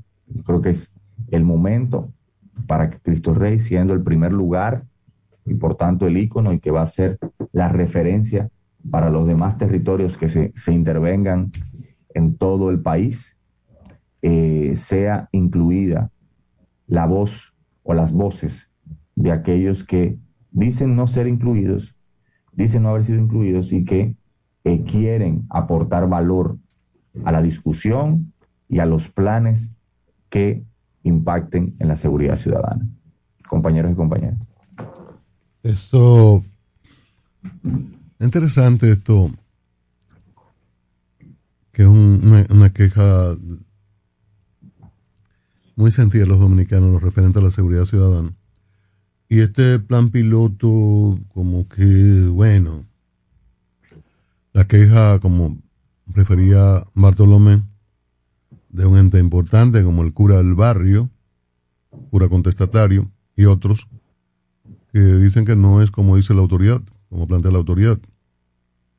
En el, en el día que lo dirige un, un hombre de Cristo Rey, que es el, el compañero Monegro, José Patricio, se dice que no es, OCP. no es, sí, que José Patricio, Ese no, pemo negro, Patricio. Patricio. Y mm, dice el comentario del periódico El Día que no es como dice la autoridad, pero tampoco como dice el cura. Lo refiere como, como dos extremos en el tema. Eh, Monegro ha, ha- peleado mucho por la causa de su barrio y, es permanente. Yo creo que es importante escuchar al cura, escuchar a todo, mejorar. En una rueda de prensa, en ayer, en unas declaraciones, el ministro de Interior, Chu Vázquez, hablaba de la. Se planteó una intervención integral, como debe ser, y como debe ser en los barrios, que fueron asumidos por, por el crimen organizado, el, narcotraficante era que daba respuestas a necesidades económicas, sociales del barrio. En muchos barrios todavía es así, y el, el Estado tiene que recuperar el barrio con respuestas. Entonces el planteamiento es correcto de respuestas integrales con una serie de instituciones que aporten, que asuman su rol. En el barrio, el ministro de Interior citaba algunas de las intervenciones de agencias de gobierno, pero parece que faltan muchas. Parece que faltan muchas y quizás es por ahí que está la cura, la, la, queja del cura, la queja de José Luis, del padre José Luis, que ha conversado con nosotros aquí, precisamente quejándose de que es eh, planteamiento de periódico, de medios electrónicos, que no es la realidad la, que dicen las autoridades, no es, no es esa realidad la que están viviendo los residentes en Cristo Rey. Entonces hay que escuchar, hay que reunirse, hay que ver qué falta, qué dice el padre, cotejar, no simplemente responder o descartar el planteamiento del que está en el barrio, del que vive en el lugar, del que sufre con el barrio. Y conozco al, al padre José Luis, que estaba en San Carlos durante mucho tiempo. Somos amigos. Y es una persona que, que, que- que vive y sufre. Y en, en San Carlos tuvo enfrentamiento incluso con algunos de los tigres del barrio, los muchachos del barrio, de los que eh, quieren hacer las cosas mal, porque tenía el apoyo de los de la comunidad y de toda la, la gente buena del lugar. Y, pero él, él participa cuando habla, habla con toda la autoridad, porque él participa de las soluciones. Entonces tiene que estar integrado, tienen que escucharlo. Tiene el ministro de Interior, el presidente que apurar a las agencias del gobierno que no han hecho sus intervenciones, porque evidentemente que son las menos las que han participado en ese trabajo integral del diseño inicial o el diseño que se habló en principio para esta eh, intervención como plan piloto en ese populoso sector. Bartolomé da unos datos aquí hace unos días de los nini, de las eh, deficiencias, falencias en el barrio. 79%. ¿Qué número? 79% Ni- los jóvenes de 15 a 24 años son ninis en Cristo Rey. que ni, ni estudian ni trabajan, eso es mortal, eso es mortal, porque cuando no hay trabajo es difícil la comida, sostener el hogar, eh, los estudios de los muchachos, todo eso, pero si ni estudian ni trabaja, las posibilidades son de alimentar el ejército de los delincuentes. Esa, esa es la mayor posibilidad, porque están siendo empujados por un Estado que no satisface su, sus aspiraciones, a, a buscar lo- los caminos que parecerían más fáciles, pero que llevan a la cárcel o al cementerio. El asunto de esto son los resultados de esos levantamientos que hacen las autoridades, de eh, ese análisis, de ese buscar estadísticas y concluir diciendo que disminuyó el asunto. Entonces, concluyen con que disminuyó en esas estadísticas. Y entonces usted va al terreno y siente que si no es que ha aumentado, por lo menos difícilmente haya disminuido. Y quienes viven ahí, quienes viven esa realidad, son los que saben qué es lo que hay realmente. Y las estadísticas, las estadísticas oficiales para estos casos, tienen la intención de manipular.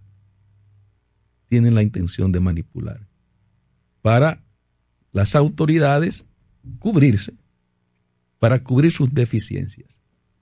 Entonces, está bien. El ministro de Interior y Policía entiende que se ha avanzado.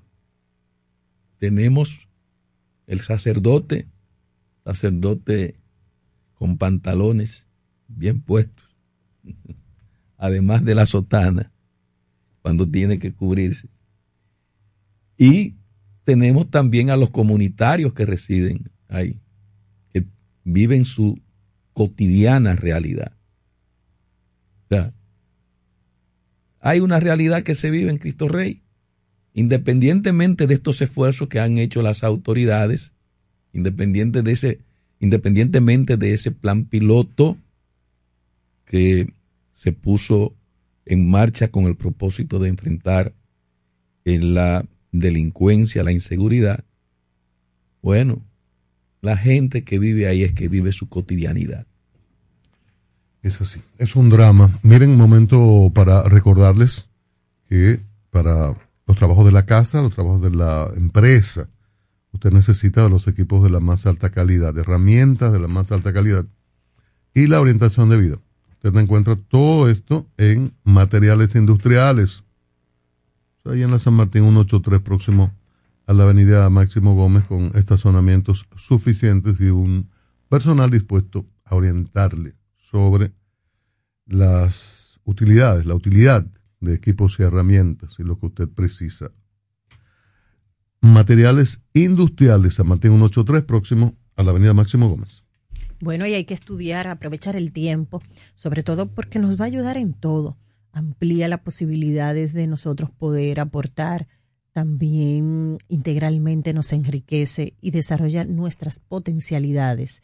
CI Centro de Comunicación Integral es la vía de poder estudiar y no trasladarse ni tomar tapones. Usted se coloca en la plataforma a través de un link y puede capacitarse y formarse desde su casa o desde la oficina. CI Centro de Comunicación Integral. Estás escuchando la Super 7 en la mañana. Te van a enviar unos chelitos y no tienes cuenta. Con tu efectivo Banreservas es así de simple. Solo utilizando un código. Dile a tu gente que te envíe tu efectivo desde donde esté a través de tu app Banreservas o desde tu banco. No requiere que tengas cuenta. Retíralo como una remesa en cualquier cajero automático Banreservas o subagente cerca sin necesidad de tarjeta. Tu efectivo Banreservas. La forma más cómoda de enviar y retirar tu dinero. Banreservas, el banco de todos los dominicanos.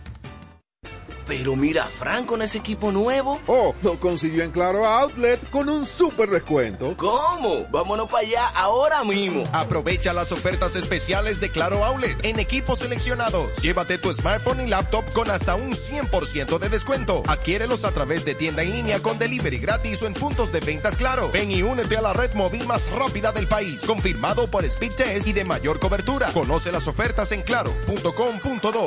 En Claro, estamos para ti. En el nuevo Ministerio de la Vivienda y Edificaciones, hacemos mucho más que obras. Construimos viviendas que unen familias. Una casa nuestra. Con su título, para que tengas un pedacito de dominicana con tu nombre y lo llenes de historias felices. De aquí ya no nos saca nadie. Escuelas para aprender cómo se debe. Lo que más me gusta de mi escuela son las canchas, el aula, el patio. Hospitales para cuidar a los tuyos. Así cualquiera se sana. Y tu familia crezca con calidad de vida. Mami. En el Ministerio de la Vivienda y Edificaciones, MIVED, más que obras, estamos construyendo un mejor futuro. MQ Lámparas y Lámparas Quesada, especialistas en iluminación y decoración. Contamos con gran variedad de lámparas italianas y españolas, modernas y en alabastro, con los diseños más cuidados y especiales del mercado. Estamos ubicados en la Avenida Independencia 256 en Gascue, Avenida 27 de Febrero 265 en el Ensanche Piantini. En Santiago, calle Bartolomé Colón número 17, además de 22 tiendas móviles en los cuatro puntos cardinales del país con facilidades de pago. Para más información, llámanos al 809-687-2302 y 809-547-2614. MQ Lámparas y Lámparas Quesada, pioneros en la iluminación. Comando, entonces usted me está diciendo que ahora yo puedo pagar la multa que me está poniendo, hacerle el depósito a mi doña y de paso mi tarjeta de crédito desde ese cajero de depósito Banreservas. Oh, pero bien. Así es, hemos optimizado nuestra red de cajeros de depósito para que puedas resolver tus pagos de servicios de la Procuraduría, pagos de tarjetas de crédito, multas y realizar depósitos en efectivo a clientes Banreservas, sea cual sea tu banco. Cajeros automáticos Banreservas, tu banco fuera del banco. Banreservas, el banco de todos los dominicanos. Con la mirada en el futuro y con los pies en el presente, junto a ustedes nos mantenemos innovando. Super 7, información directa al servicio del país. Creemos en la libertad de expresión. Comunícate con la Super 7 en la mañana. 809-565-1077. 809-565-1077, la vía de comunicación, la forma de ustedes expresarse aquí en la Super 7 en la mañana y vamos de una vez a tener el contacto con nuestra Buenos gente. días, Buenos Rosario. días. Hola, buen día. Yo, yo, ¿Quién tiene la culpa de que esos diputados hagan el esto? Nosotros, los que, lo que votamos por ellos. Porque voy a decir nosotros, porque yo no. Cuando nos dan 500 pesos o 1000 pesos, nos llenan las vistas. Que cree que uno va a comer, lo que va a comer en un día, cree que es, un- es para una altura de un año. Si nosotros pensáramos con la cabeza, eso, eh, eh, eso porque así que tiene que decirlo, esos delincuentes, uno no votara por ellos. Gracias. Y hay gente también que no vota por eso, sino que le, se deja guiar por otras personas. Buenos días. Buen día. Diga usted. Le habla José. Eh, yo estoy en, donde yo trabajo en San Jerónimo, pero yo quiero hacer una nota que a mí me da pena y ver a, Cruz Jiminián como él estaba ayer defendiendo de que el plan seguro. Óigame bien, yo me crié en Cristo Rey, en la calle Luz y la Pablo Seto. Luego de ahí emigré a Villamella. Quedaron dos hijos míos en Cristo Rey. Yo tenía más de cuatro años que no iba a su casa. Ellos visitaban la meta de ella de, todos los fines de semana. Yo le pregunto a ellos que cómo está Cristo Rey. Ellos me dicen que está más o menos, digo, el sábado 4 voy para allá a pasarme el día. Estoy allá y de allá salgo como a las 5, cinco y media llegando al colegio de la monja que está allá, Los Ángeles Custodio.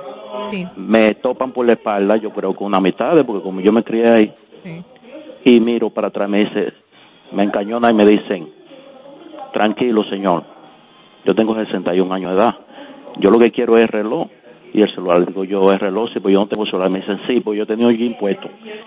Y se veía el bulto del celular. Y él mismo me, metió la mano el bolsillo y sacó el celular. Se montaron un motor y se fueron. Cuando yo sigo caminando ya, me encuentro con dos jovencitos policías, una hembra y un varón, como de 22 años. Y cuando yo le dije eso, ellos se asustaron más que yo. y cuando voy al destacamento a poner la querella, duran más de media hora y no me recibí querella. Entonces da pena y vergüenza que Cruz Minian se ponga eso. Yo into. Estadísticas y realidad. Yo into a el señor Chus, como era un hombre, que se vaya a Grito Rey solo, sin guardaespaldas y sin nada, vestido de civil, y que se ponga un relojito en la mano, que no dura media hora para ser atracado. La población está indignada porque le están hablando mucha mentira al pueblo y eso le está haciendo mucho daño y le va a seguir haciendo daño a ellos. Muchísimas Muchas gracias. Lo siento mucho, señor, la verdad, siento mucho. Lo que usted pasa y pasan muchos dominicanos diariamente. Buenos días. Buenos días, equipo maravilloso. Le escuchamos. Señores, ustedes saben, digo, y no sé si ustedes lo saben, yo sí no sé, porque yo vengo de sectores eh, pobres eh, hay, hay personas que quieren hacer, tirar un pisito, empañetar algo en su casa, pero eh, yo le voy a sugerir a, a, presidente Abinader y a Macarrulla que, que, tienen en la que está en la industria de cemento, que ve de qué forma ellos establecen un mecanismo y presionan para que el cemento baje un poco y sobre y sobre lo que eh, plantearon Rosario Medina y, y Chico de de las aceras, los lo, delivery, el, cableado, el desorden. Ya yo le tengo la solución.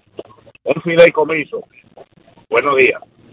Buenos días, muchísimas gracias. 809-565-1077, la vía de comunicación con nuestra gente y que nos llamen, nos expliquen eh, por lo que están pasando y sobre todo también hacerse parte de este contenido que es el elaborado para usted. Buen día. Ah, bueno, se cayó la llamada. Fui a tomarla y la llamada se cayó. 809-565-1077. Y mm, desde la Junta, ah, bueno, aquí vamos. Buenos días, diga usted. Sí, buen día, ¿cómo están? Estamos muy bien. Bueno, eh, una pregunta. Cuando hay conflicto de riña entre dos partes, y se establece el distanciamiento que debe mantener cada una de las partes, ¿verdad? No me acuerdo el término. Eh, y una de esas partes viola dicho acuerdo de alejamiento y distanciamiento. ¿Qué pasa? ¿Cuál es el proceso para esa parte que violó dicho acuerdo? Escucho. Sí, le voy a los abogados, ¿verdad? De nuestro programa, le voy a formular la pregunta para que ellos incluso puedan contestarle a usted en el aire. Muchísimas gracias por llamarnos. Buen día, Super 7 en la mañana. Buenos días, Rosario. Hola, ¿cómo estamos? ¿Cómo estamos? Fíjate, ese problema, ese accidente ahí, de las dos niñas que murieron, dos niños, la fiscalía tiene que actuar, la fiscalía tiene que actuar de oficio porque ha habido muerte y, y hay una denegación de justicia automática. Entonces, la señora de la jipeta tienen que incautar la jipeta y no devolverla hasta que no aparezca quién fue el del accidente y, someter a ella porque ella es civilmente responsable y, a- y hasta prueba en contrario también es penalmente porque ella tiene que demostrar que no andaba en el vehículo así que esos cuentos no se los coman que actúe la fiscalía de San Pedro que actúe porque la policía lo que es auxiliar como la policía le está actuando que le caiga arriba a la fiscalía entonces muchas gracias A usted por llamar a la Super 7 en la mañana. Buenos días, diga usted. Hola, buenos días. Cuéntenos. Sí, buenos días, Rosario. me- Oh, hola, ¿cómo está? Medina. Sí. Eh, Habla Manuel Rivera, señor pero Mira, está establecido que el león es el rey de la selva y el tiburón es el rey de los mares. Por más ruego que uno haga y llame y de todo y proteste, no importa. Como quiera van a establecer la ruta de Antonio Marte por aquí, por la Jiménez Moya y la Chucky una gran cantidad de personas afectadas. Lo que uno le extraña es que aquí hay muchísimos 20 mil barrios que no tienen transporte y eso nada le importa. Ah, lo que importa es lo que está hecho, porque aquí no hay empresarios. Aquí lo que hay vivos que andan detrás de lo que está hecho. Punta Catalina era un proyecto que tenía más de 30 años, los empresarios nadie quiso. De que le hicieron, eh, vinieron ellos y le cayeron tres la quieren. Eso mismo pasa con Antonio Marte como esta es una ruta limpia y que beneficia a mucha gente y paga, pues, pues por eso él quiere la ruta y lo, y lo ha logrado. Ya el domingo empiezan a entrar por aquí a pagar lo que ellos quieren, cuando ellos quieren, como ellos quieren, porque total es una ruta que va lenta, que tiene su mismo truco de, de la ruta de carro y todo parándose, apiñado y todo. Es lo mismo. Esperamos que no saquen la onza de circulación, que por lo menos la manden como la están mandando y que la de él Claro. funcione y que restablezcan la otra onza también por allá por la Nuña de Cáceres, los ríos Independencia y Feria, que mantengan eso- esa onza también. Si sacan la onza de circulación, usted llame al programa, porque bueno, imagínese, ese es un senador del gobierno y tiene poder. Sí, estamos eh, Tiene eh, que, poder. que espere que la metan por la 17 para que vea que le van a hacer una sopa ya. La están esperando. Y Muchísimas muchos gracias. sectores también. Sí, gracias. Buenos días, Super 7 en la mañana. Diga usted. Hola, Jaque, ¿cómo estás? bien ustedes, Estamos bien, estamos bien. qué bueno. Mira, al señor que llamó ahora, yo creo que la Jiménez Moya, la Churchi, van a poner otro corredor igual que en la Núñez. Sí. Pues ya la señalización está hecha. ¿Y cómo es? ¿Alianza público-privada? ¿Cómo es? Ahí sí. Bueno. Ahí, pero me imagino, ¿tú sabes cómo es aquí? Sí. Pero ya eso parece que van a quitar los carros públicos y van a poner autobuses. Eso es lo que tengo entendido. No sé quién es, pero eso va. Eh, por otra parte, señores, yo no sé qué, es lo que le está pasando allá en Alain. Yo no sé si es que él en la cárcel le ha trabajado en la cabeza o es que está tomando algo, no sé. Definitivamente él tiene que pensar en todo lo que él hizo y debe pedirle perdón él al pueblo dominicano por lo que hizo y por toda la vagabundería que le hizo a mucha gente, principalmente por el daño que le hizo a la República Dominicana, que por, por todo el daño que él hizo no hay condena con la gente de Odebrecht, porque ustedes pueden estar seguros que en la apelación eh, lo- los tres que están presos van a salir libres. Por otro lado, con lo que tú estabas diciendo, Rosario, de, de la acera, tú sabes que aquí en la calle donde yo vivo casi nadie tiene parqueo y todo el mundo se parquea en la acera de lado y lado. Entonces esta calle es doble vía. Imagínate tú el tránsito bajando y subiendo por esta calle con las dos aceras cogidas con una parte de la calle. Eh, la gente tiene que tirarse a la calle porque no hay acera, porque los carros se parquean ahí. Pero es que nadie tiene parqueo aquí. Los edificios que han hecho apenas tienen un solo parqueo por apartamento. Y en este país casi todo el mundo anda montado en una casa hasta tres, cuatro carros. Así es. Buenos días. Buen día, Jacqueline. Gracias por llamar y compartir. Buenos días, Super 7 en la mañana. Buenos días, Rosario. Sí, le escucho. ¿Cómo está Te usted? felicito sobre el comentario que hiciste de las aceras, el espacio para los peatones. Hablando de ciudad moderna, hablando de buen turismo, promoviendo, y eso es un caos, un desorden. Te felicito por ese lado. Por otro lado, yo creo que cuando un hombre se hace hombre, es adulto ya, debe respetarse. A mí cuando yo veo a Danilo diciendo que estamos listos para volver en el 24, que lo diga un, aspirante.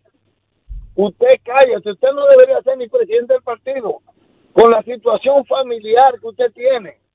Y Jan Alain, póngale atención que si le ponen una soga cerca se va a suicidar, porque decir que la sociedad le pida disculpas, ¿eh? y que Wilson Camacho, esa gente, como que lo como que él no ha hecho nada, como que él le dio un beneficio a este país. Llegó a una posición sin capacidad para estar y cometió muchos atropellos. Que pague. Gracias. A usted por llamar a la Super 7. Buen día, vamos arriba, diga usted. Buenos días. Hola. Bendiciones para todos. Hola, doña Milagro, bendición para usted. Tú sabes que la delincuencia ha crecido mucho. Fíjate, eh, nosotros teníamos hasta hace unos días un azote con un joven que según me dicen lo tienen ya en la caoba, en el destacamento de la caoba, con 19 denuncias. Eso porque me llevó los hambres de la luz a mí, a la vecina, me llevó la detención del, del gas, de la tubería del gas. Esa ha sido terrible lo- la situación con ese joven. Tumbó una señora frente a la casa que le conté a usted que hubo que darle puntos en la rodilla y en, y en, en una mano, llevándole la cartera. Ah, o sea que ha habido, fíjate, en la medida que la, la droga le ha hecho daño a la juventud, lo que ha habido es una delincuencia horrible. Nosotros desde el año, desde el otro- gobierno anterior, hemos solicitado un destacamento móvil eh, que fue aprobado en el gobierno anterior, precisamente para protegernos de la situación que hay, porque eso hasta en la puerta de la iglesia han asaltado personas eh, en motores. Eh, y entonces nosotros lo que necesitamos es ese destacamento, porque eso tenemos, fíjate, hay un motor que lo han puesto eh, para, para nosotros, el residencial Santo Domingo, donde pasan dos policías, pero imagínate, ellos no pueden dar un servicio 24 horas. A, anoche, en la madrugada, había una persona a las 4 de la mañana que se tiró hacia el patio de mi casa. Por el perro de al lado, me, me despertó el perro, el ladrido del perro, entonces sentí la persona cuando se tiró. Y entonces llamé al, al, al destacamento, al móvil que tienen ellos, Sí. por, pero olvídate de eso, es difícil, porque desde que me oyó voceando, porque entonces hablé, hablé fuerte a, la persona que era que se había tirado, parece que se desgaritó y cuando la policía pasó, pues ya era, era difícil que lo, que lo consiguiera. O sea que es una situación bien difícil, porque yo vivo, yo digo que yo vivo frente a la frontera con Haití, porque frente a mi casa, al, al lado, al lateral izquierdo, lo que hay es un área verde. Y esa área verde se comunica con el barrio eh, El Café de Red. ¿Entiendes? Entonces sí. yo no tengo vivienda de estado. Y frente a la mía está desocupada porque había un cuido y las personas se fueron fuera del país. Anda. O sea que, mira, es muy difícil. Sí. Sí, Bueno, pero ojalá- por eso queremos ese destacamento. Luego solicitó a Chu, al jefe de la policía, a todo el mundo. Ese destacamento móvil se fue aprobado en el gobierno anterior y lo que queremos es que ellos lo autoricen ahora. Por favor. Muchísimas Buenos gracias. días y sí. perdonen que me extendiera. Gracias, doña Milagro. Es una situación, la inseguridad ciudadana también, que es tan latente. Buenos días. Sí, buenos días para todos. Eh, para la, la cuenta de Orlando, Orlando Gil eh, y la hermana de Pérez, pésame. Eh, yo adicto a la columna de Orlando Gil, héroe así es la vida que el Señor acompañe el sentimiento. Otra cosita por ahí, pero eh, el presidente Abinader está trabajando por todos los sitios, desde en Aso, a Barahona, por todos los sitios. Los, los, los periodistas están desesperados porque están en campaña por los precios altos que ellos pueden la crisis internacional, los precios del petróleo y, los contenedores, que todo está caro. Gracias. Gracias a usted por llamar. Buenos días, Super 7 en la mañana. Buenos días, Buen día. buenos días, señora Rosario, ¿cómo está usted? Bien, ¿y usted? Muy bien, bien. Fíjate, yo practico eh, lo que es la comunicación, una comunicación coloquial. Eh, soy una persona profesional de la arquitectura y me fascina el tema de los estacionamientos. Y ese tema lo han tratado varios oyentes. Y quiero quizás utilizando estas ondas hercianas de las 7.107.7, plantear lo siguiente. Yo hace más de 20 años que sigo el tema de ese, de los estacionamientos, del crecimiento vertical. Cuando Bernard, el ingeniero Bernard en Naco, hizo, hizo las dos torres gemelas, yo vi ese fenómeno que se iba a diseminar en todo el territorio del polígono central y el ensancho Sama, Alma Rosa y los sectores circundantes. Así como han crecido esas torres, pudieron haber crecido con un plan urbanístico observado, eh, torres de, de estacionamientos. Entonces, el gobierno el ayuntamiento puede declarar de utilidad pública un área determinada y hacer estacionamiento, eh, perdonen lo que voy a decir, uno parecido a lo que está detrás de una clínica muy famosa que se llama la Otorrino, ¿eh? en Don Bosco, eléctrico. Pero además, si no hay eléctrico, lo pueden hacer convencional con pequeñas áreas, usted tiene estacionamiento para pilas, como dicen los muchachos, de vehículos. Eso es muy importante porque le da calidad eh, del uso del suelo a los sectores donde se puedan estacionar los que tienen vehículos. Y hay una falta ahí, y, y- y el gobierno anunció un proyecto de construcción de estacionamiento, pero no vemos las acciones. Y para terminar, yo estuve ayer en el aeropuerto. Señores, qué mal gusto da la forma en que se reciben a las personas en la entrada después del peaje con un montón de basura. Doña Rosario, muchas gracias, que tengan buen día. Y usted Muy también. bien. La próxima llamada, buenos días, diga usted. Buenos días, doña Rosario. Teófilo le habla. Hola, Teófilo, ¿cómo está usted? ¿Cómo están ustedes? Bien, estamos por aquí. Seguimos Contentos por el anuncio que se nos hizo ayer. Yo creo que usted y a, y a Tania María y a Jacqueline se le va a dar el plan de para ir a Baja Bonequito. Yo creo que sí. Porque ahora no es con la rama, con el tronco. El tronco ya sabe lo que está pasando en esa comunidad. Así que allá veremos al chico. El chico de por ahí. El chico conoce a Pero todos claro, por ahí. es el que nos va a llevar a nosotras. Chico que lo tiene que llevar a ustedes. Sí. Que este fue la bomba de Altamira que yo quiero. Qué cosa, que sabe qué cosa, don Teófilo, si usted ¿Eh? Así que hasta Cristian Jiménez va a bailar allá ya como fue el pasado. ya sabe, usted no sabe nada. Son todos los que van. ¿Para allá que van? Usted no y, don, sabe. y don Georgie me dijo que, ya- que él no se queda. No, usted, usted sabe que tiene que hacer la lista de invitados. Juan Pablo Uribe, que fue el primero que comenzó. Sí, claro, tienen que ir todos. Sí, porque hay gente que dice que nosotros ahora estamos atacando a este gobierno. Nosotros venimos de- sé que muy no. atrás.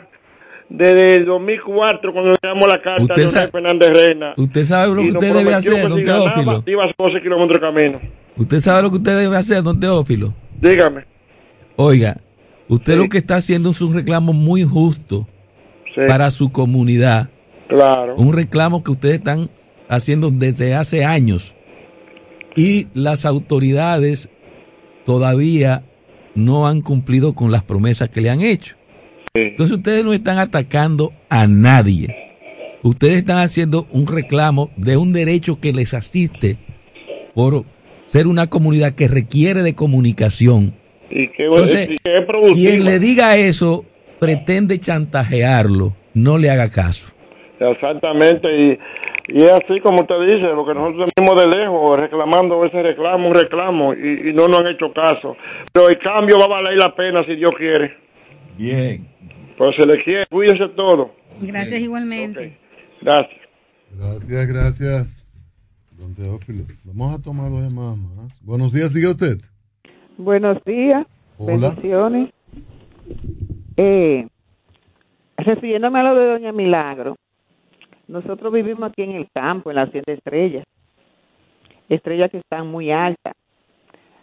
Yo espero que se suban mucho más alta para que los ladrones nos dejen en paz.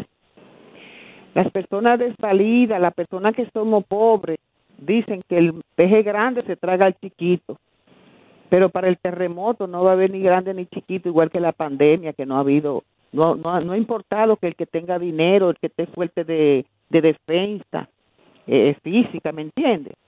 Jehová Dios es el que sabe. Él le pondrá fin a todos esos delincuentes que no tienen concepto y que viven las madres quizá avergonzadas. Mira cuánta vergüenza pasó esa señora, la madre de, de ese Villalona.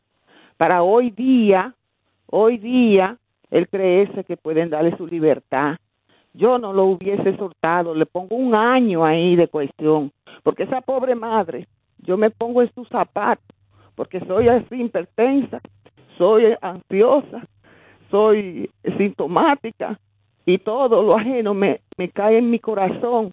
Dígame usted lo mío, que nadie sabe lo que estoy pasando, nada más Rey del Cielo lo sabe, solamente Dios. Dios, una situación muy dramática. Buenos días, diga usted. Buenos días, Cuéntenos.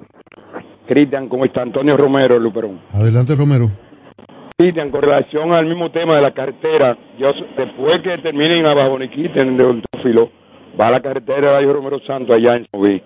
Yo la retomé, aunque eso no es de ahora, pero yo tampoco estoy jugando al gobierno, yo estoy haciendo lo que tengo que hacer. Yo soy de este gobierno y yo manejo las cosas como deben de ser. Yo le mandé un mensaje que se recuerde el presidente y el, y el ministro, de hecho, dicho sea de paso, trabajador de obras públicas, que eso puede a Boniquito, el ayo número santo es lo que sigue. Así que promociona eso para ver si no hacen lo mismo con, como me hicieron en Puerto Plata. Gracias y buenos días. Gracias a usted. Buenos días.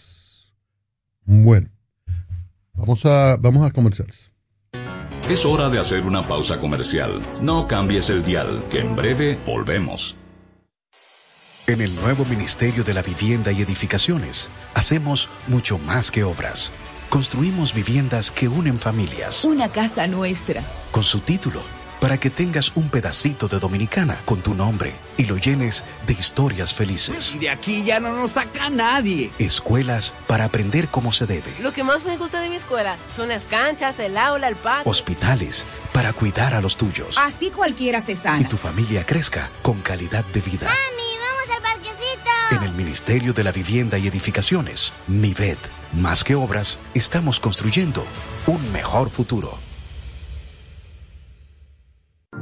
City Laundry Shop, máxima calidad en el trato de tu ropa. Somos una lavandería y sastrería hecha a tu medida, con un servicio personalizado adaptado a las necesidades de nuestros clientes. Visítanos en la avenida Abraham Lincoln, número 156, La Julia. Comunícate al 809-532-5252 o al WhatsApp 849-456-5511. Síguenos en Instagram, arroba City Laundry Shop. City Laundry Shop, una lavandería hecha a tu medida.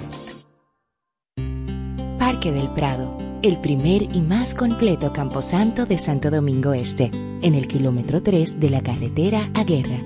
Información 809-598-3000. Para emergencias 809-923-1111. O acceda a www.parquedelprado.com.do. César Suárez Jr. presenta los dúos más importantes de Hispanoamérica, los espectaculares Camila, Camila, carismáticos y electrizantes. Y junto a ellos, por última vez, los inmensos, sin bandera, sin bandera, profundos y auténticos. Camila y Sin Bandera, presentando su exitoso espectáculo Cuatro Latidos Tour, una de las giras latinas más importantes en el mundo. Sábado 19 de febrero, Palacio de los Deportes, 8.30 de la noche. Camila y Sin Bandera en vivo, cerrando su. Información 809-227-1344. Invita la Super 7. Somos Super 7. Una panorámica informativa y amplia. Solo la escuchas en la Super 7 en la mañana. Son las 9 de la mañana. 9 de la mañana de este miércoles 9 de febrero. Un día histórico, vamos a hablar dentro de un ratito, del 9 de febrero de 1966. Habrá una actividad en breve frente al Palacio Nacional, como siempre, para recordar aquel eh, acontecimiento luctuoso o muertes, heridos con consecuencias permanentes, pero fue uno, una de esas luchas del pueblo dominicano expresado estudiantes universitarios y secundarios, luego de la intervención de abril, de la firma del acta institucional, la exclusión de los militares constitucionalistas revestidos de, de decretos de representación diplomática y consular, en fin. Pero vamos a hablar de eso en un ratito. Tenemos a Jean-Michel Carrois eh, para hablarnos del tema de Haití. Buenos días, bienvenido a la Super 7 en la mañana. Buenos días. Sí, eh, queremos como corresponsal de Le Monde para Haití República Dominicana, conocedor de estos temas, el, la crisis en Haití ahora con nuevos ribetes, cumplimiento del mandato que correspondía al presidente Muiz, los reclamos internos de sectores políticos, el presidente, un comunicado del presidente del Senado, la diáspora que supuestamente elige un gobierno en el exilio, acusaciones y contraacusaciones. ¿Qué posibilidades hay a partir de estos últimos hechos de que Haití camine a la, al cese de la violencia y a la posibilidad de un nuevo proceso electoral? Sí. Bueno, la, la, situación está bastante confusa en Haití eh, por la fecha del 7 de febrero es simbólica, es importante en Haití porque es el fin de la dictadura de los Duvalier. El, el 7 de febrero de 1986 sale eh, Jean-Claude Duvalier, Baby Doc de Haití. Eh, y porque en la misma constitución haitiana, el 7 de febrero es eh, la fecha cuando el nuevo presidente eh, toma posesión después del proceso electoral. Es el cambio presidencial, un poco como el, el 16 de agosto aquí en República Dominicana, es en Haití el 7 de febrero. Entonces, ¿qué ha pasado? El, el mandato del presidente Jovenel Moïse, quien fue asesinado en julio pasado, eh, terminaba el 7 de febrero, ahora el 7 de febrero, inclusive hubo una controversia el año pasado sobre el fin de ese mandato, porque se decía que ese mandato iba a terminar el, el, el año pasado, el 7 de febrero del 2021, y que se quedaba de manera ilegal, ilegítima, Jovenel Moïse un año más. Eh, entonces, poco, eh, tres días antes de morir, de ser asesinado, Jovenel Moïse había nombrado eh, el nuevo primer ministro Ariel Henry, quien está todavía en su puesto y que no quiere salir de ese puesto. Eh, y eso crea de nuevo una situación eh, muy tensa porque dentro de la sociedad civil, la oposición, eh, han diseñado una fórmula de transición de dos años que se llama el Acuerdo de Montana, eh, diciendo que dada la situación de seguridad no se puede hacer elecciones por el momento. Para hacer elecciones primero hay que restablecer la seguridad. Ustedes saben que eh, hay pandillas por todas partes, sobre todo en la capital, Puerto Príncipe, eh, que controlan, por ejemplo, la salida sur de, Puerto Príncipe, más la zona de Martizán. Eh, es muy difícil salir de, de la capital Puerto Príncipe hacia eh, Ucay, hacia Jacmel, hacia la zona, hacia la zona sur del país. Eh, en la misma capital, estas pandillas tienen el poder de paralizar, por ejemplo, lo han demostrado hace, hace unas semanas, pueden paralizar, por ejemplo, todo el tránsito tomando el control eh, de los puertos donde se descarga el, los productos petroleros. Es decir, hay eh, una situación realmente, además, una ola de secuestros, eh, de violencias, que el fin de semana pasado hubo más de 10 asesinatos y eh, varios secuestros de personalidad de, conocida. La que se agrava en vez de mejorar la situación.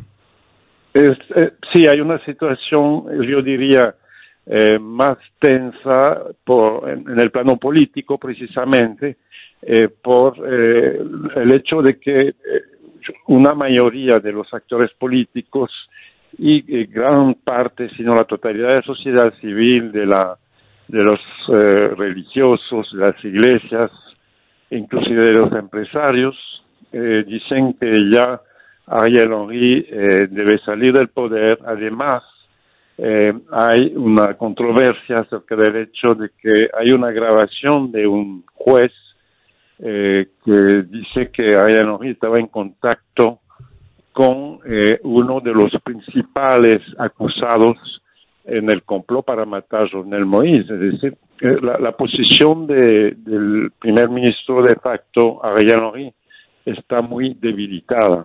Ahora, ¿qué pasa? Todo va a depender realmente de lo que, de la posición de la comunidad internacional, como siempre, y sobre todo de Estados Unidos.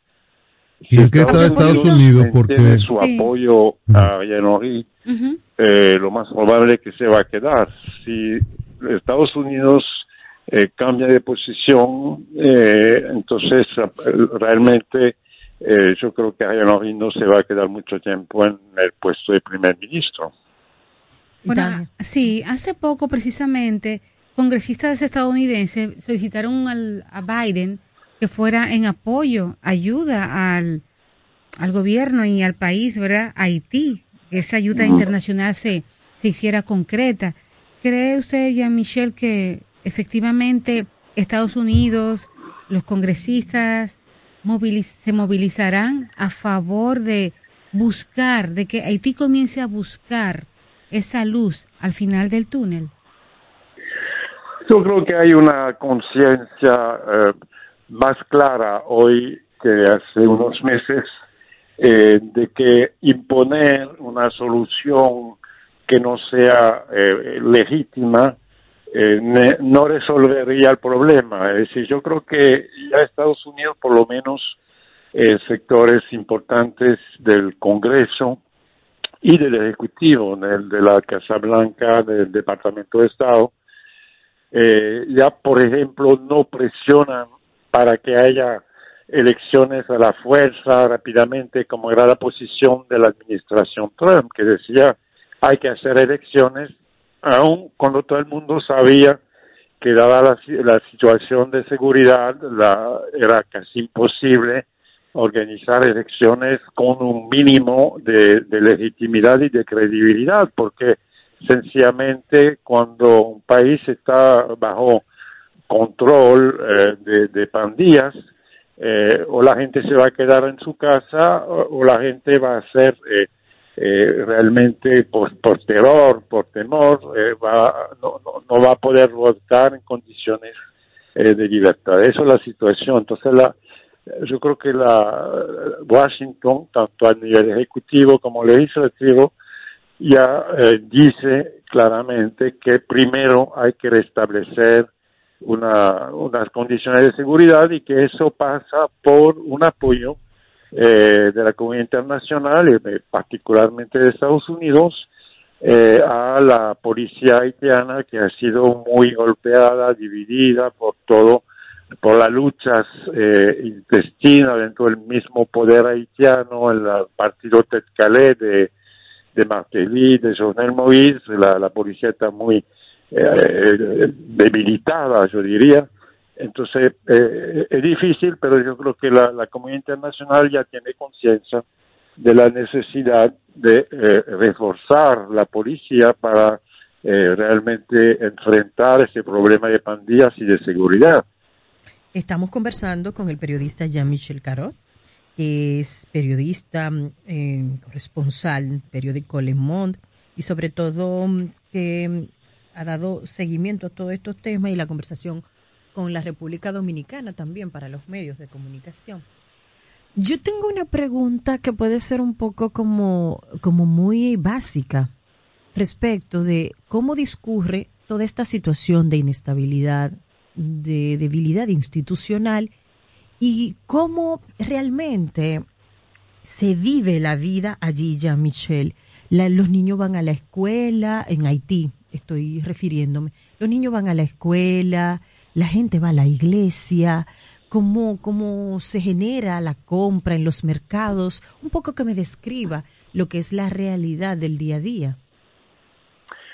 Sí, bueno, hay problemas, por ejemplo, el día 7 de febrero, pasado, eh, hubo una, una suerte de, huelga general precisamente por la tensión generada por eh, esa crisis política, eh, las escuelas cerraron, las calles estaban desiertas, pero en general la, la, la, vida sigue, es decir, los haitianos tienen que seguir viviendo eh, dentro de una situación económica cada vez más complicada. Hay que saber que eh, la crisis económica en Haití, pues, eh, particularmente por el aumento de los precios de, de, la gasolina, de los productos petroleros, eh, está golpeando muy duro ¿no? La, la, economía familiar y los precios están subiendo, eh, aunque la gasolina sigue mucho más barata que aquí. En, eh, por ejemplo, en la zona fronteriza hay gente que van a comprar, que van a llenar su tanque del lado haitiano porque eh, realmente la, la, gente no, po no podría pagar lo que se está pagando aquí eh, para llenar el tanque. Pero eh, en general hay una situación cada vez más deteriorada en el plano económico, eh, hay una crisis inclusive a nivel eh, de alimentación básica, ¿no? Según la, las Naciones Unidas, la FAO y, otras instituciones de Naciones Unidas, eh, casi la mitad de la población haitiana eh, está en situación de lo que llaman inseguridad alimenticia, que no, no comen eh, realmente o comen una vez al día no suficiente para, sobre todo los niños, ¿no? Hay un, una situación muy preocupante a nivel de, lo, de los niños. Bueno, eh, esta finalmente, Amicia, el actual primer ministro decía de la, eh, como que había un cierto estímulo a las acciones violentas, a los grupos, las pandillas estas, armadas, y que esto sería considerado terrorista, pero la impresión es que son activadas por grupos empresariales y sus adversarios políticos o algunos de sus adversarios políticos. Eh, básico, como refieres, el, el, el, fundamental, el apoyo norteamericano, pero sería sostenible en medio de lo que podrían ser negociaciones políticas o mayor tensión sería sostenible este este cargo, este puesto del el actual primer ministro? No, como estaba diciendo, bueno, primero bueno, la, las pandillas, eh, la historia de las pandillas no data de ayer, es un proceso desde años y es cierto que tanto grupos eh, que empresarios como eh, políticos eh, han usado, han pagado eh, eh, pandillas, ¿no? Inclusive hay testimonios muy claros de que el principal líder de, las pandillas, que se llama Barbecue, Jimmy Cherice, era un ex, eh, es un ex policía que tenía su, su entrada en el Palacio Presidencial cuando el, presidente Jovenel Moïse estaba eh, en el Palacio Presidencial. Es decir, hay, hay, hay, testimonios claros de los vínculos entre, entre las pandillas o parte de las pandillas, eh, el narcotráfico, el tráfico de armas eh, y, todo eso.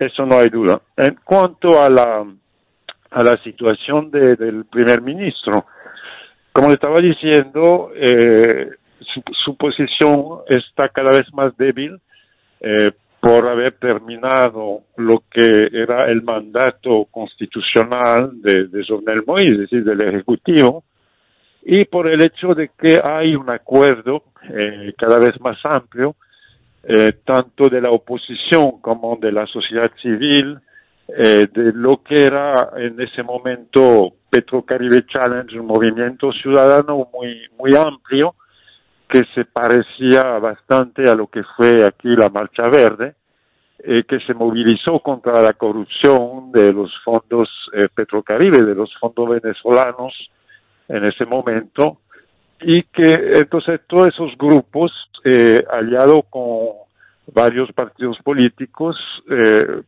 están proponiendo una alternativa, un gobierno transitorio eh, de dos años cuya misión esencial sería eh, restablecer la seguridad, reanimar la economía y organizar eh, nuevas elecciones con el nombramiento de un nuevo consejo electoral, de una nueva junta electoral. Eso es básicamente la propuesta que está ganando terreno, ¿no? Eh, ahora la comunidad internacional trata de, está diciendo hay que consensuar una, una solución eh, entre eh, entre el gobierno de facto y ese acuerdo de Montana, lo que parece un poco difícil, pero eso sería la vía ¿no? para salir eh, de, la, de la crisis. Bueno, gracias ya Michelle por, por estos minutos para la Super 7 de la mañana. Ok. Bueno, ya Michel Carrua, el corresponsal de Le Monde para Haití y República Dominicana, un gran conocedor de la situación de Haití. Difícil, difícil. Eh, no se ve salida para Haití, y sí un agravamiento. Bueno, él le, les contaba sobre la conmemoración del 9 de febrero actividad frente al Palacio Nacional a las 10 de la mañana. Un hecho ocurrido el 9 de febrero del 66. Pasamos, se firmó el, el acta institucional el, para la salida de las fuerzas de ocupación norteamericana, un proceso electoral con ocupación, viciado, claro, para que sale de allí, compromete a la operación limpieza. Y en la Universidad Autónoma de Santo Domingo en todo movimiento, allí nace el movimiento renovador, sacar a autoridades eh, que estaban, que jugaron roles, bueno, antidemocráticos algunos y otras autoridades que estaban ahí. Eh, se da todo este movimiento renovador y hay una negación de la, de la autoridad entonces, del gobierno provisional de Godoy, de García Godoy, hay una resistencia a este paso de la Universidad Autónoma de Santo Domingo, la negativa a ofrecer recursos, a darle los recursos necesarios, incluso algunas iniciativas legales del gobierno en contra de la universidad y de todo este movimiento. Se plantea el reclamo de ir a Palacio a, protestar. Los estudiantes de la UAS, apoyados por los estudiantes de los liceos, acuden cuando están allí, el presidente, se le dice que el presidente Godoy no está.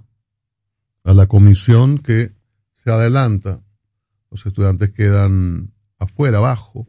La comisión eh, se adelanta, estaba encabezada por Amaury Germán Aristo. En un momento pasa el tiempo y ¿qué pasa con los comisionados? Eh, Romeo que fue director de minería posteriormente, no, no, no sabía, bueno, no, no, no sabía del, de ese rol que realmente define esa situación tan terrible allí, que es que Romeo Llena sube, trata de escalar para subir e informar a sus compañeros de los resultados de los comisionados, de lo que pasaba con los comisionados.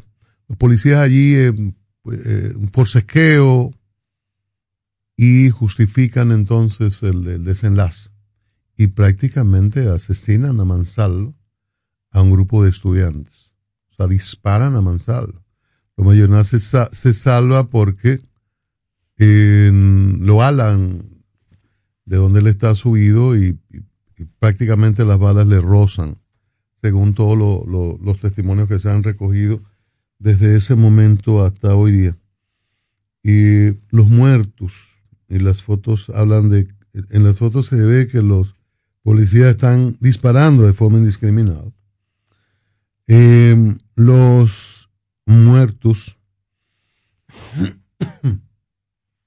Antonio Santos Méndez, Luis Jiménez Meyer, Miguel Tolentino.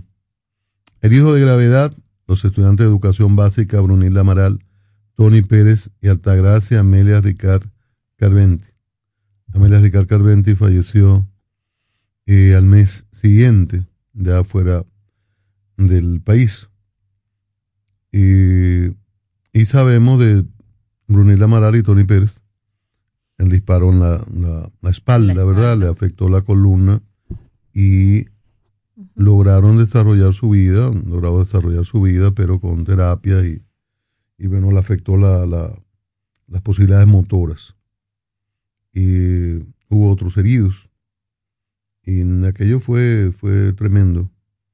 Tuvo un todo proceso, este sufrimiento de Amelia Ricard Carventi, lo vivió el país, lo vieron los estudiantes hasta el momento de su muerte.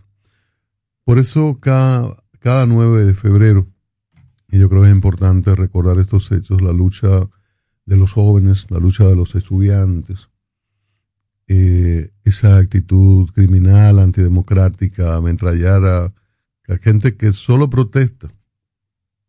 Y no hubo ninguna justificación para un ametrallamiento de esta naturaleza. Por eso hoy van estudiantes, eh, ciudadanos, a recordar este hecho frente al Palacio Nacional. Y uno espera, aunque algunos años hubo dificultades, que como ya en, en democracia,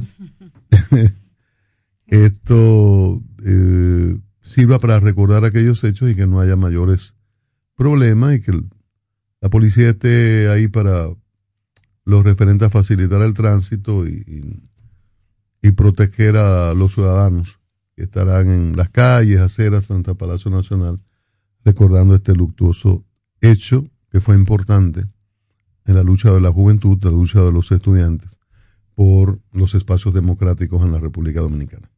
Sí, y es importante recordarlo eh, permanentemente. El tema de la democracia y la palabra democracia, y tengo derecho a expresarme, que muchos de nosotros permanentemente también eh, utilizamos tiene un antecedente y muchas veces no lo conocemos. No sabemos cómo se ha dado esa construcción para que, por ejemplo, Uchilora esta mañana pudiera decir aquí en la Super 7 en la mañana, es que el periodismo es esto, es cuestionar, es evidenciar, es develar, porque el que no sabe de eh, lo que a nosotros se nos enseña en las escuelas, de periodismo para lo que nos hemos sido formados no sabe entonces de democracia. ¿Y qué sucede?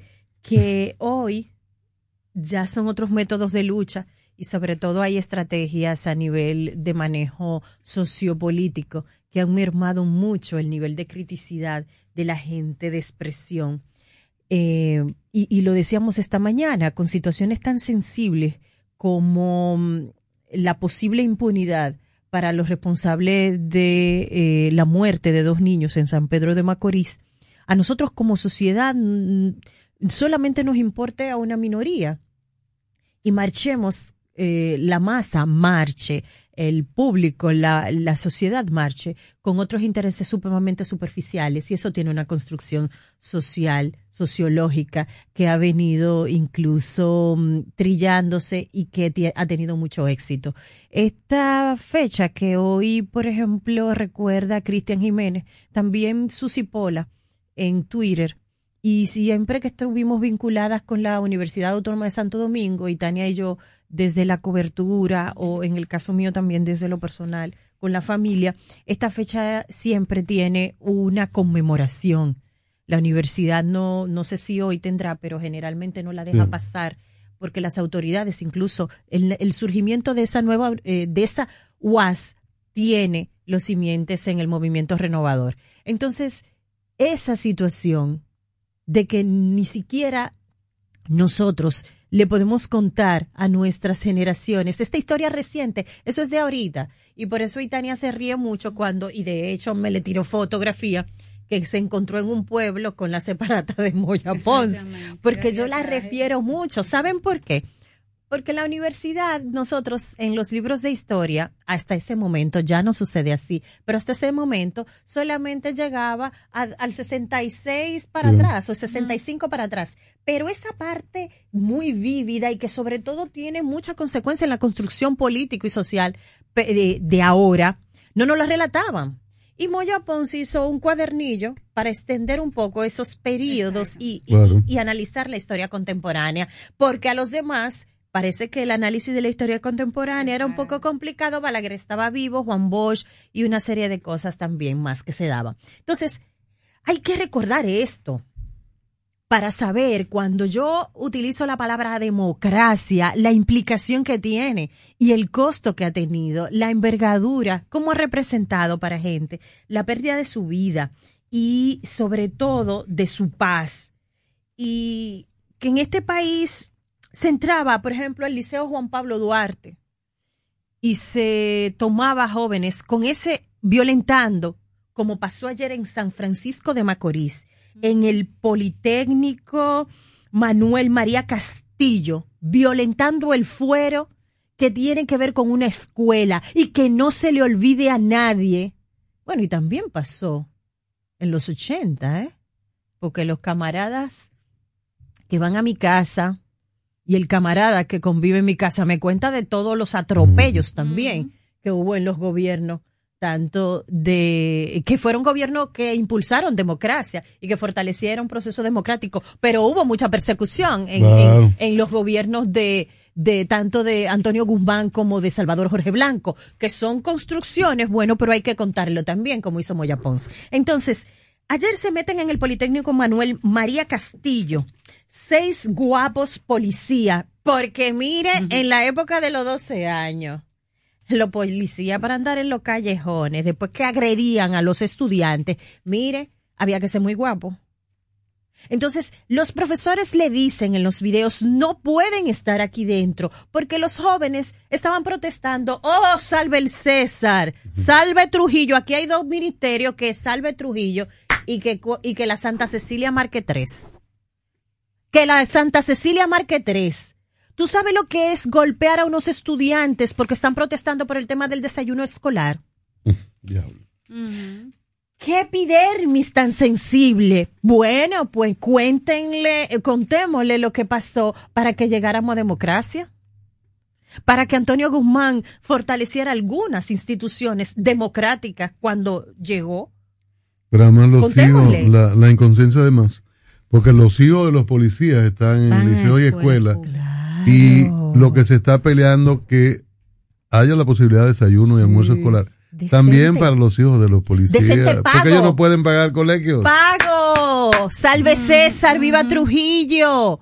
En el Ministerio de Educación y también en el de Obras Públicas. No, se sacan eso de su cabeza. Que no es así. ¿Y sabe qué le pasa a los policías? Que no tienen conciencia de clase, porque son sus hijos los que comen la porquería que deviene de lo que se compra en Inavíe con los cuartos del 4%, que no es un regalo, que no lo sacan de los pulmones, de los pulmones o de dominicanos que solamente pueden comer un solo día.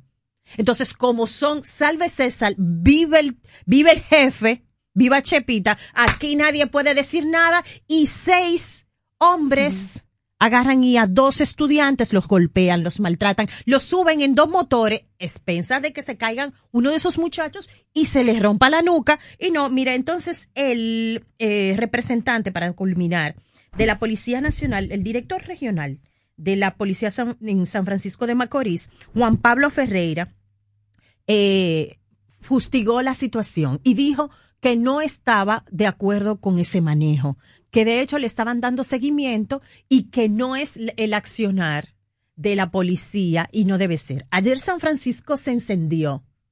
Con razón. Y eso no, y eso es historia. Eso es historia. Si quieren que la busquen en la separata y si quieren que la busquen en el boca a boca y se trasladen allá a San Francisco de Macorís, no con, no con ahora, no con siempre, cuando había conciencia social. Entonces, yo lo que quiero saber es que como él mismo sabe que es ilegal, que fue un atropello, que no deberíamos legitimar. Y si eso se da y nos quedamos calladitos porque nos parece más bonito, entonces eso se va a dar en toda parte. Antes no había influencer, no había internet, no todo, todos tenían un aparato celular para transmitir, pero eso sucedía en San Francisco de Macorís y se encendía la capital. Pero nos desarticularon, nos desactivaron la sensibilidad social, el el criterio de unidad para que mejore este país. Entonces, yo lo que me marcho en el comentario es con la pregunta, ¿ya mandaron a esos estudiantes a su casa? ¿Los mandaron a cuántas horas lo mandaron a su casa sin construirle una ficha? Sin construirle una ficha que nos acordamos mucho de esas acciones que eran supuestamente del pasado, pero que con el cambio volvieron. La Super 7 en la mañana, una opción diferente para mantenerse informado del acontecer nacional e internacional desde las 6 de la mañana por la Super 7.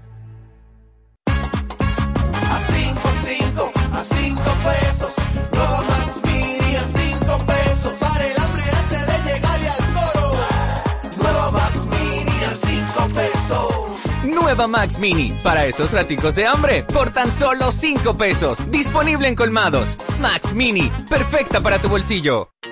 La formación es el instrumento de tu desarrollo. Para aspirar a desempeñar funciones o el crecimiento en una empresa o sector, desarrolla tus competencias o habilidades con diplomados, cursos y workshops especializados en CI Comunicación Integral. CI Comunicación Integral, una marca formadora con instructores expertos y referentes en sus áreas profesionales, con una modalidad 100% virtual.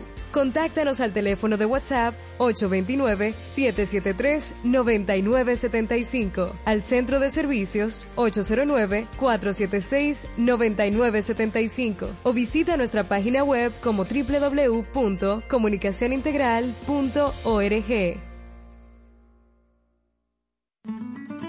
Si lo quieres intentar y te quieres liberar, una frase te diré. Solo se vive una vez. Prepárate para lograr todo lo que quieres hacer.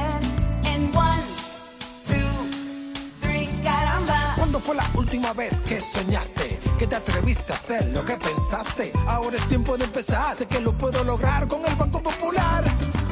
Busca tu motivación ahí, caramba.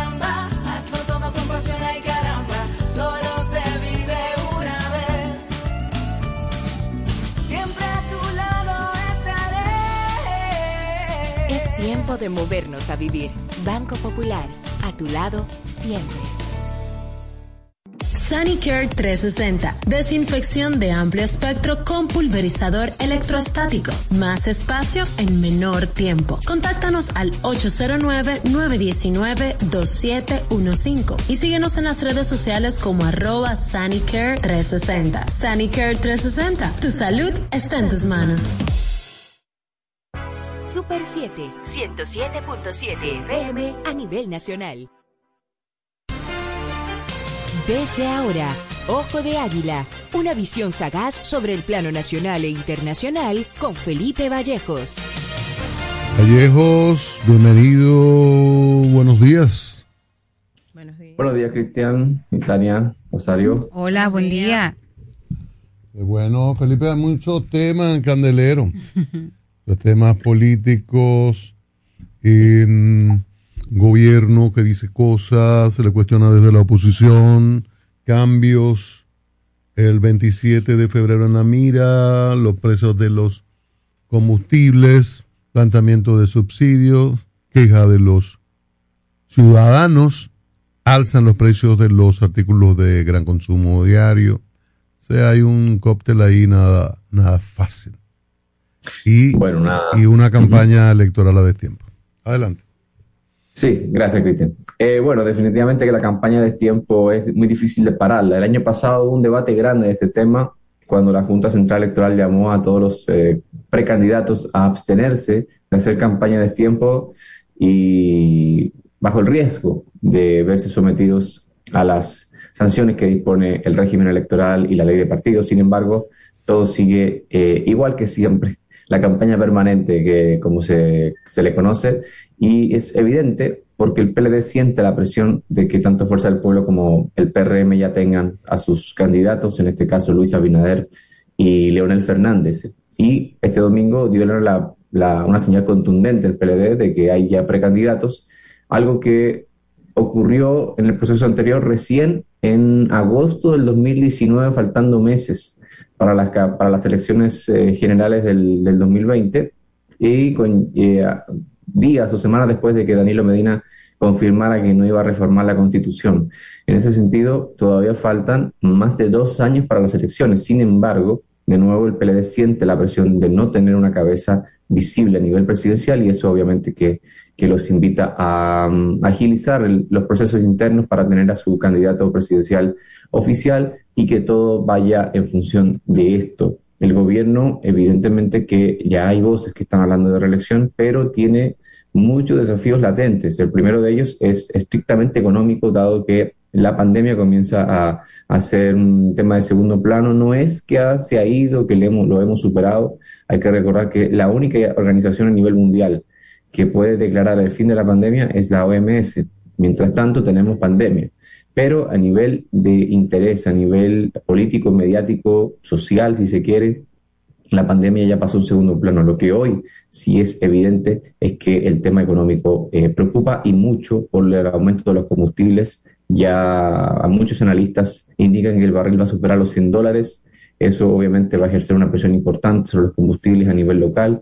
El presidente Abinader anunció hace unas semanas que no iba a poder seguir subsidiando los combustibles y eso obviamente que va a lastrar al resto de los productos de primera necesidad, incluyendo el transporte público, y por eso es que todo esto se convierte en una bola de nieve. Creo, creo que este proceso y las elecciones del 2024 no tendrán nada que ver con temas de corrupción, de ética, transparencia, no serán del interés de la gente. Lo que la gente querrá es ver si Abinader cumplió o no, o si hay que castigarlo con el voto por un asunto estrictamente económico. Sabes que a propósito el presidente se reunió el fin de semana pasado con directores y ejecutivos de medios, quizás buscando algún punto de encuentro, algún bajadero. Aquí se conversaba acerca de que no se le dio tanta principalía, ¿verdad? A, esos temas conversados. ¿Qué piensas tú que ocurrió ahí? ¿Se está, se está ya eh, relajando ese, esa estrategia de hablar con los directores de medios cuando quiero posicionar un tema? ¿O sería que el presidente habló un poquito más de lo mismo? Tú como especialista en términos de comunicación estratégica, ¿qué lectura le das? Bueno, dado que el antecesor hablaba, hablaba muy poco, incluso fueron contadas las ocasiones que habló al país, salvo las rendiciones de cuentas, por supuesto. Y de hecho, en, la- en los últimos meses de su presidencia, producto de la pandemia, fue la cantidad de veces, fue la mayor cantidad de veces que habló y de manera seguida. En este caso, Luis Abinader tiene un estilo de comunicación que es que él le gusta estar frente al micrófono y la cámara, le gusta ponerle el pecho a todos los temas más candentes eh, o con actos de crisis que pudieran ocurrir. ¿Le, le gusta o, le po- o lo ponen? Yo creo que le gusta, es decir, no, no creo que alguien le esté- lo esté forzando, y si lo estuviese forzando ya habría dicho, oye, ya cumplí, eh, vamos a volver a mi estilo original que es hablar poco, hablar menos. En este caso creo que a Luis Abinader, al contrario de Danilo Medina, hay que de alguna forma controlarlo un poquito para que no hable tan seguido, para mantener esa, Digamos que eh, ese, ese, ese valor agregado de tener una supremacía mediática, eh, el impacto que esto tiene, por supuesto, viniendo del presidente de la República. Entonces, creo que si habla los fines de semana en sus visitas a las provincias, si habla durante la semana en un encuentro con los medios, si habla al país en dos ocasiones desde el escenario del PRM y al país para, para anunciar el tema de Punta Catalina, de alguna forma se va desgastando este asunto de la novedad.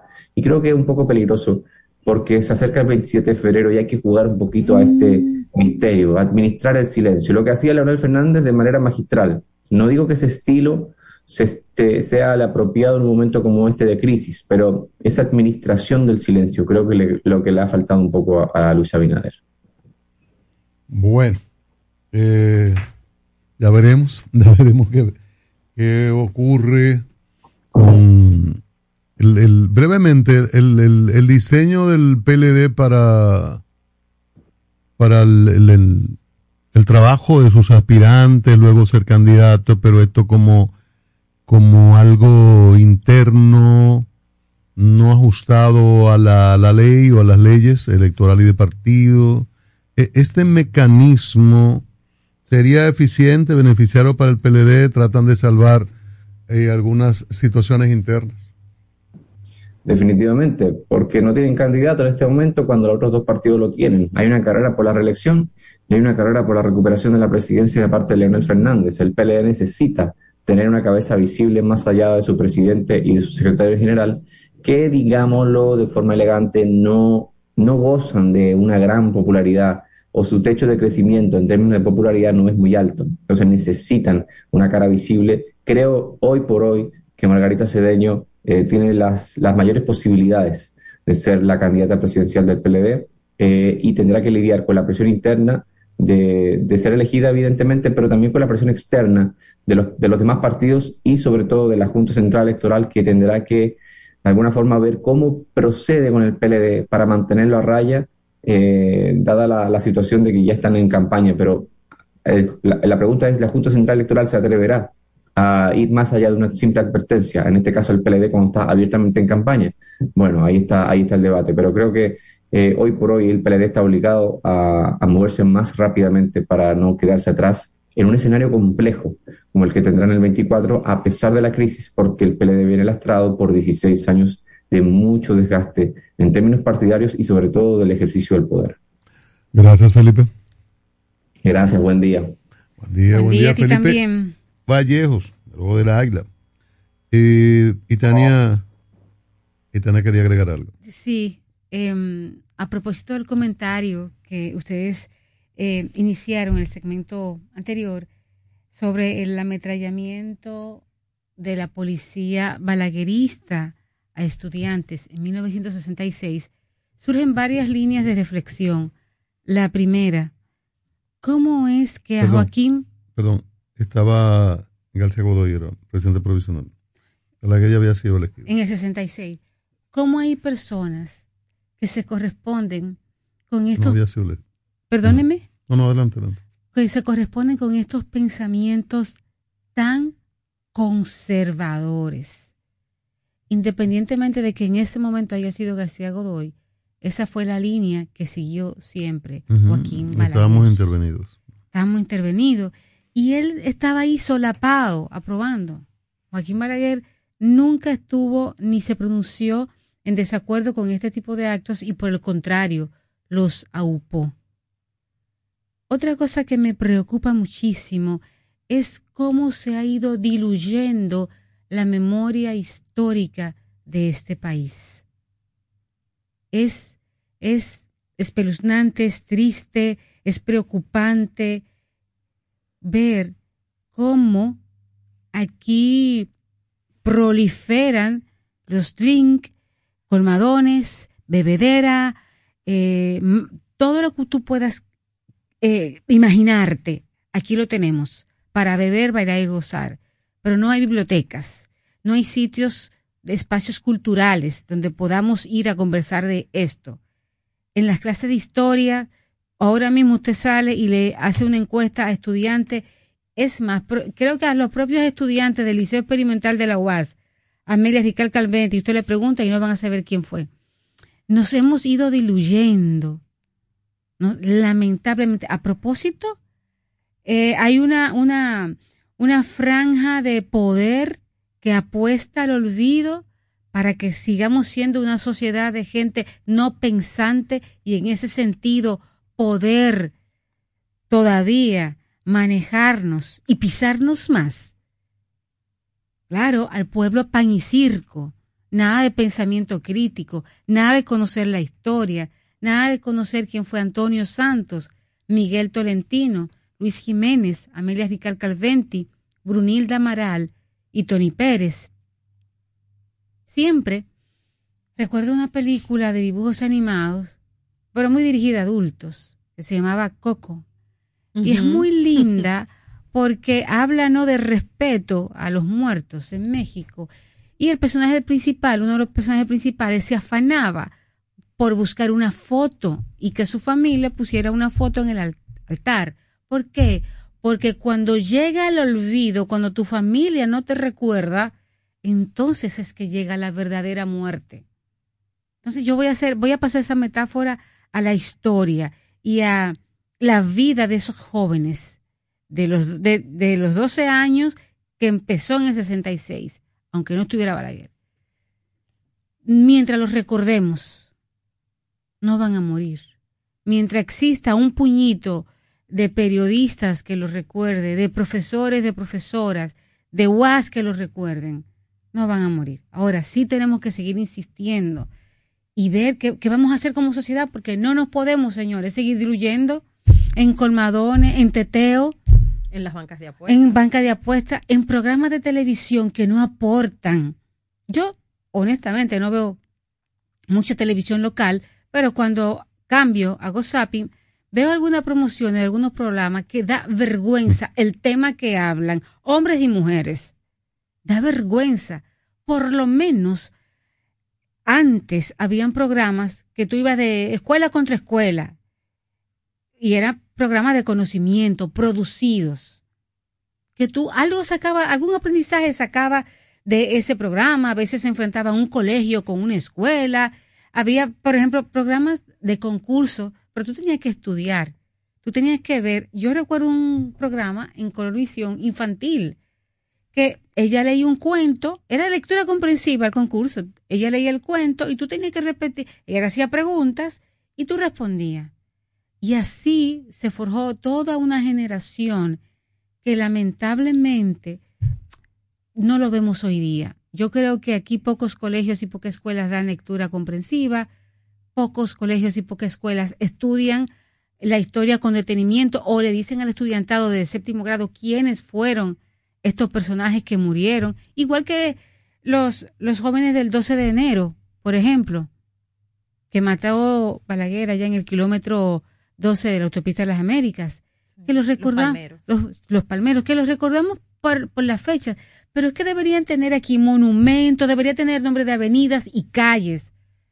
Pero, lamentablemente, qué pena, qué pena por nuestra sociedad, por la generación que viene, qué pena porque cuando falten las personas que hoy día se preocupan por mantener este tema, ¿qué va a pasar? ¿Qué va a pasar? Eso me inquieta, compañeros. Es una gran preocupación. Por eso uno vive en estos programas tratando de esos referentes mantenerlos.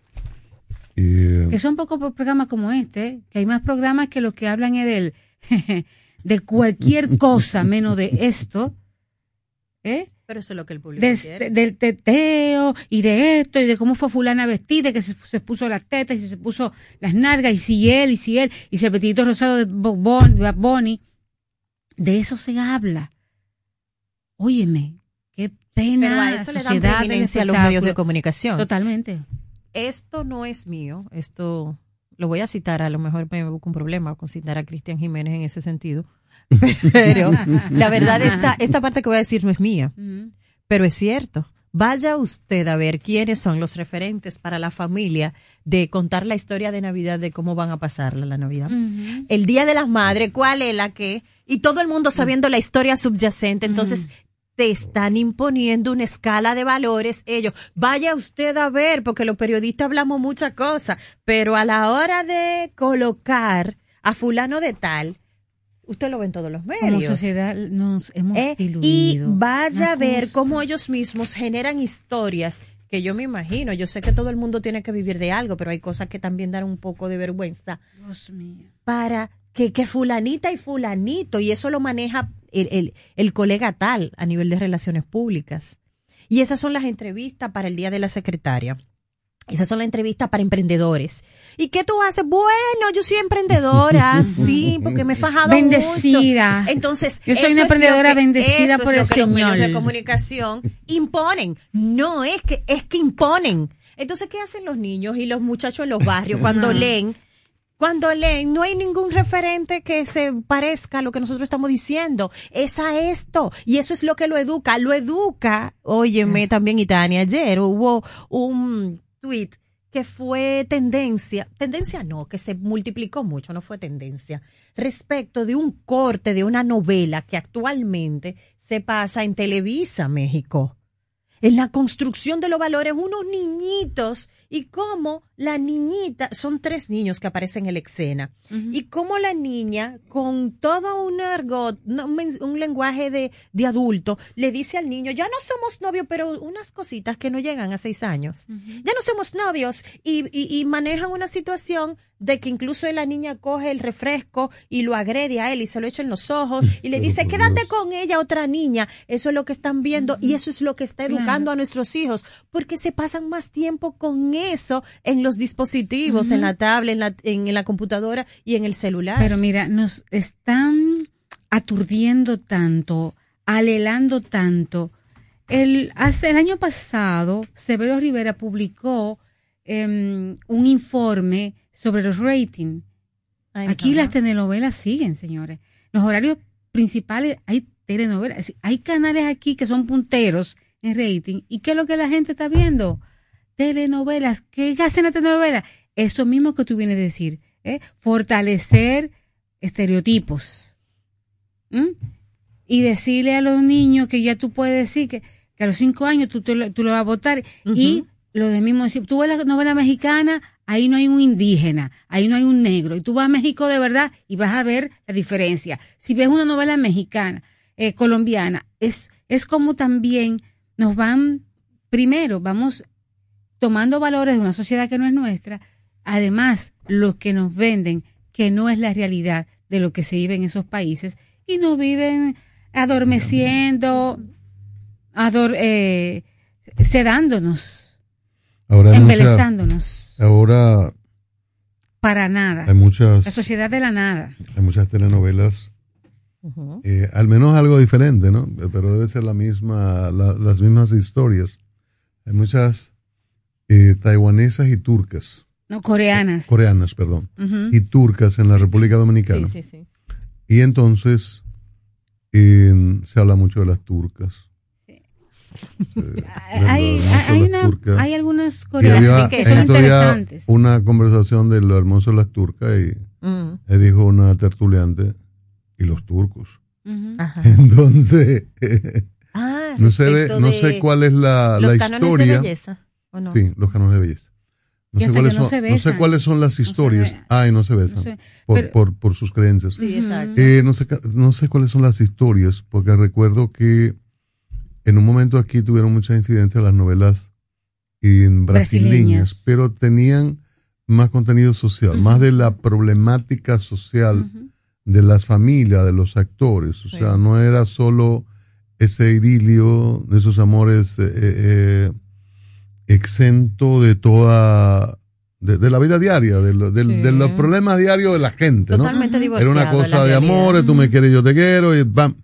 Pero en las novelas brasileñas tuvieron un, fuerte respaldo, rating, porque era más la sociedad, era más, un- er- eran más reales, ¿no? Eh, luego vinieron las entre novelas y películas la, y series, lo del narcotraficante, Ay, es un desastre. Eso es lo que, Narconovela. eso es lo que dirige los terrible, barrios. Hay mucho Sí, daño, claro, mucho daño y muchas consecuencias sobre esto.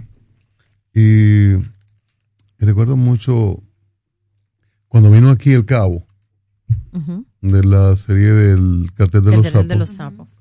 Él se quejaba porque era un actor y un, un, un individuo formado en la actuación. Lo- la gente que, que, que se hace actor con, con formación universitaria lee mucho y tienen, tienen Sí, unos conocimientos, no son unos tontos. Sí. Dice él, ¿sabes lo que me preocupa? Que la persona quiere que yo haga el personaje y que hable y que le responda como el cabo. La gente se ha quedado en, en y le resulta simpático, bueno, tiene una gran identificación con un monstruo. Pero él, porque yo en ese momento, cuando discutíamos esos temas, yo decía que lo, lo terrible de esa, de, ese- de esa serie en particular era que el cabo y, y el, el que le, el que le acompañaba, no recordaré el nombre, eran figuras simpáticas. Dice que a través de elementos de humor eh, se cuela todo. Todo. Entonces lucían en unas conversaciones hasta simpáticas, había humor, que el, que el monstruo disponía la vida de 5, 10, de 20, como si nada. Y- Normalización. Y, lo que lo que inspiraba era seguirle. Y en una que es la de Pablo Escobar, el Chile dice, oye, no quieren plata, maten tombos. O sea, que maten policías. Ustedes no quieren plata, busquen plata. No quieren, no quieren, maten. Mira, Y eh, finalmente, en ese contexto, eh, y era como esa competencia en el que fuera mucho más audaz, fuera más criminal, y eso se expresó y, y de alguna manera ha quedado en, en muchos jóvenes eh, y expresado en la República Dominicana de quién es el más audaz en la, en la acción criminal. mira, ya para finalizar, las Q-dramas, hay algunos temas muy interesantes. Por ejemplo, hay una que se llama Está bien, no estar bien. La protagonista tiene un trastorno de personalidad y él, el hermano tiene un, un- el hermano del protagonista tiene otro trastorno y la novela se desarrolla en un hospital psiquiátrico, por ejemplo. Oh. Hay otra que se llama La historia de una novata, que a mí me, me gustó mucho porque rescata el valor de los historiadores en la, en la vida. Así. Es, son historiadores versus un, un rey, porque se desarrolla en, en un tiempo histórico mil, mil y algo. Entonces, hay temas interesantes, al margen del romance, pero también temas Sí, culturales sí. interesantes que tú aprendes. Eh, hay algunos títulos salvables. Bueno, al final eh, recibimos del amigo Sergio Turo Castaños, que es de la Comisión de la Reforma de la Policía, el informe 1, la reestructuración del sistema educativo de la policía. Así que vamos, prometemos verlo y, y luego comentarlo, y este documento. Así que llegamos al final, señores, eh, del miércoles, pásenla bien, te quedan con la Super 7, contenidos interesantes, hay Money, Deporte, eh, Guido. Sí, la cuestión. La cuestión. La cuestión, el, El interactivo, interactivo, el imperio. el imperio. Y Harold Abbott. Para- Harold Beth, sobre ruedas. mucho contenido. Pásenlo bien. Hasta aquí la actualidad nacional e internacional vista desde un prisma muy particular con el equipo de analistas de la Super 7 en la mañana. Nos encontramos en otra jornada de referencia informativa desde las 6 de la mañana en la Super 7.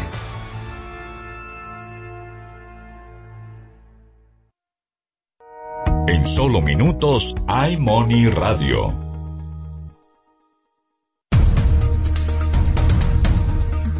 La OCDE reitera la moderación del crecimiento en varias destacadas economías.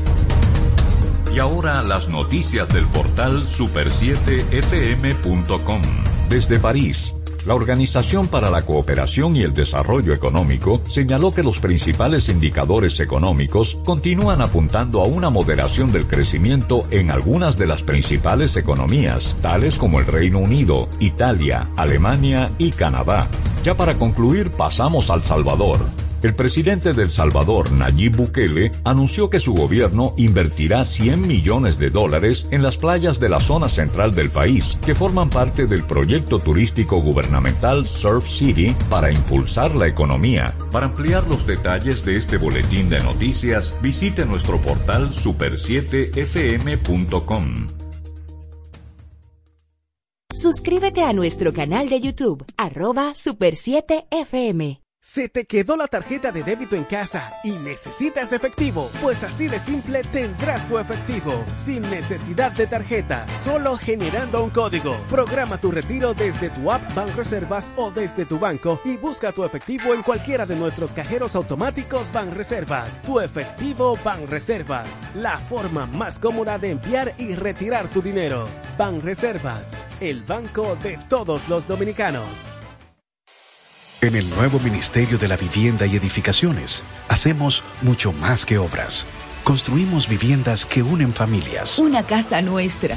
con su título, para que tengas un pedacito de dominicana con tu nombre y lo llenes de historias felices. De aquí ya no nos saca nadie. Escuelas para aprender cómo se debe. Lo que más me gusta de mi escuela son las canchas, el aula, el patio. Hospitales para cuidar a los tuyos. Así cualquiera se Y sana. tu familia crezca con calidad de vida. ¡Mami! En el Ministerio de la Vivienda y Edificaciones, MIVED, más que obras, estamos construyendo un mejor futuro. César Suárez Jr. presenta los dúos más importantes de Hispanoamérica, los espectaculares Camila, Camila, carismáticos y electrizantes. Y junto a ellos, por última vez, los inmensos, sin bandera, sin bandera, profundos y auténticos. Camila y Sin Bandera, presentando su exitoso espectáculo Cuatro Latidos Tour, una de las giras latinas más importantes en el mundo. Sábado 19 de febrero, Palacio de los Deportes, 8.30 de la noche. Camila y Sin Bandera en vivo, cerrando su tour. Información 809-227-1344. Invita la Super 7. Estamos avanzando, rompiendo las fronteras entre la gente y la Cámara Alta. Ahora somos un Senado más humano, incluyente y participativo. Un Senado moderno, listo para enfrentar los retos de este nuevo siglo, de estos nuevos tiempos. Un grupo de hombres y mujeres identificados con el fiel cumplimiento de su compromiso patriótico y constitucional, poniendo en alto hoy más que nunca el verdadero objetivo representativo. Somos el Senado de la República Dominicana, nuevo, diferente, cercano. Super 7 FM, HISC, Santo Domingo, República Dominicana. Economía explicada de una forma sencilla, dinámica y divertida. Desde ahora inicia iMoney Radio. Gracias a todos ustedes por acompañarnos en el día de hoy en este su programa iMoney Radio. Hoy tendremos un programa bien interesante, hablaremos sobre turismo, sobre situaciones naturales, sargazo, y para eso tendremos a un invitado muy especial en el día de hoy, por lo cual esperamos que nos acompañen luego de esta pausa. Lizardi, bienvenidos, Aira, bienvenido a este su programa, ¿cómo están? Buenos días, chicos, buenos días. Aquí sumamente, como siempre, feliz de compartir toda la, todo el cronograma que hemos preparado para esos radioescuchas que nos acompañan también el día de hoy exigiéndole a la gente, exigiéndoselo así, de verdad, que nos sigan en todas las plataformas de redes sociales como arroba iMoney Radio. Si están también interesados en seguir el la continuación del programa a través de YouTube. Pueden encontrarnos a través de la, de la plataforma de la Super 7 como iMoney Radio. Escri suscríbanse, pongan la campanita y todo lo demás para que puedan seguir siempre en comunicación directa con, Con nosotros. Hola Artemio, ¿cómo estás? Todo muy bien, Artemio, gracias. ese nombre de Lizardi. Ese nombre de poder. Señores, no se crean que ahorita mi papá va escuchando a la emisora y se siente bien porque lo mencionaron. Dicen que soy a mí que me está Esa idea, mencionando. ese nombre se lo puse yo. Sí. No, pero en el día de hoy vamos a tener un programa bastante interesante porque vamos a estar hablando de, como mencionaba Joan, del proyecto de, de SOS Carbon, de la mano de su fundador y de todo lo que se viene haciendo que nosotros no conocemos. Yo creo que es importante. Vamos a darle inicio ya y... Y vamos al mambo. Vamos Vamos, al al mambo. Vamos a dejar de Luego de esta y vamos a pausa empezar. comenzamos y traemos a nuestro invitado del día de hoy, André G. Bisonó León. Ya volvemos, no cambies el dial. iMoney Radio. La comunicación es una competencia, una habilidad que en la actualidad es altamente valorada por los públicos a los que nos dirigimos, sean clientes, seguidores o tomadores de decisiones. Al mejorar la comunicación interpersonal, también impactamos la posibilidad de generar empatía y enganche con los demás. Recuerda que no hay éxito actualmente si no es buena tu comunicación. Y recuerda que esta es una entrega de Rosario Medina Gómez de Estratégica para Super 7 FM. Juventud y pasión por emprender en Ecoemprende. Gracias por continuar aquí con nosotros. Tenemos un invitado súper especial hoy, Andrés Bisonó León. Ese es hermano de esta familia de... Gracias por continuar aquí con nosotros. Tenemos un invitado súper especial hoy, Andrés Bisonó León. Ese es... Nosotros tenemos un invitado súper especial hoy, Andrés Bisonó León. Ese es... Súper especial hoy, Andrés Bisonó León. Ese es hermano de... Andrés Bisonó León. Ese es... León. Ese es hermano de...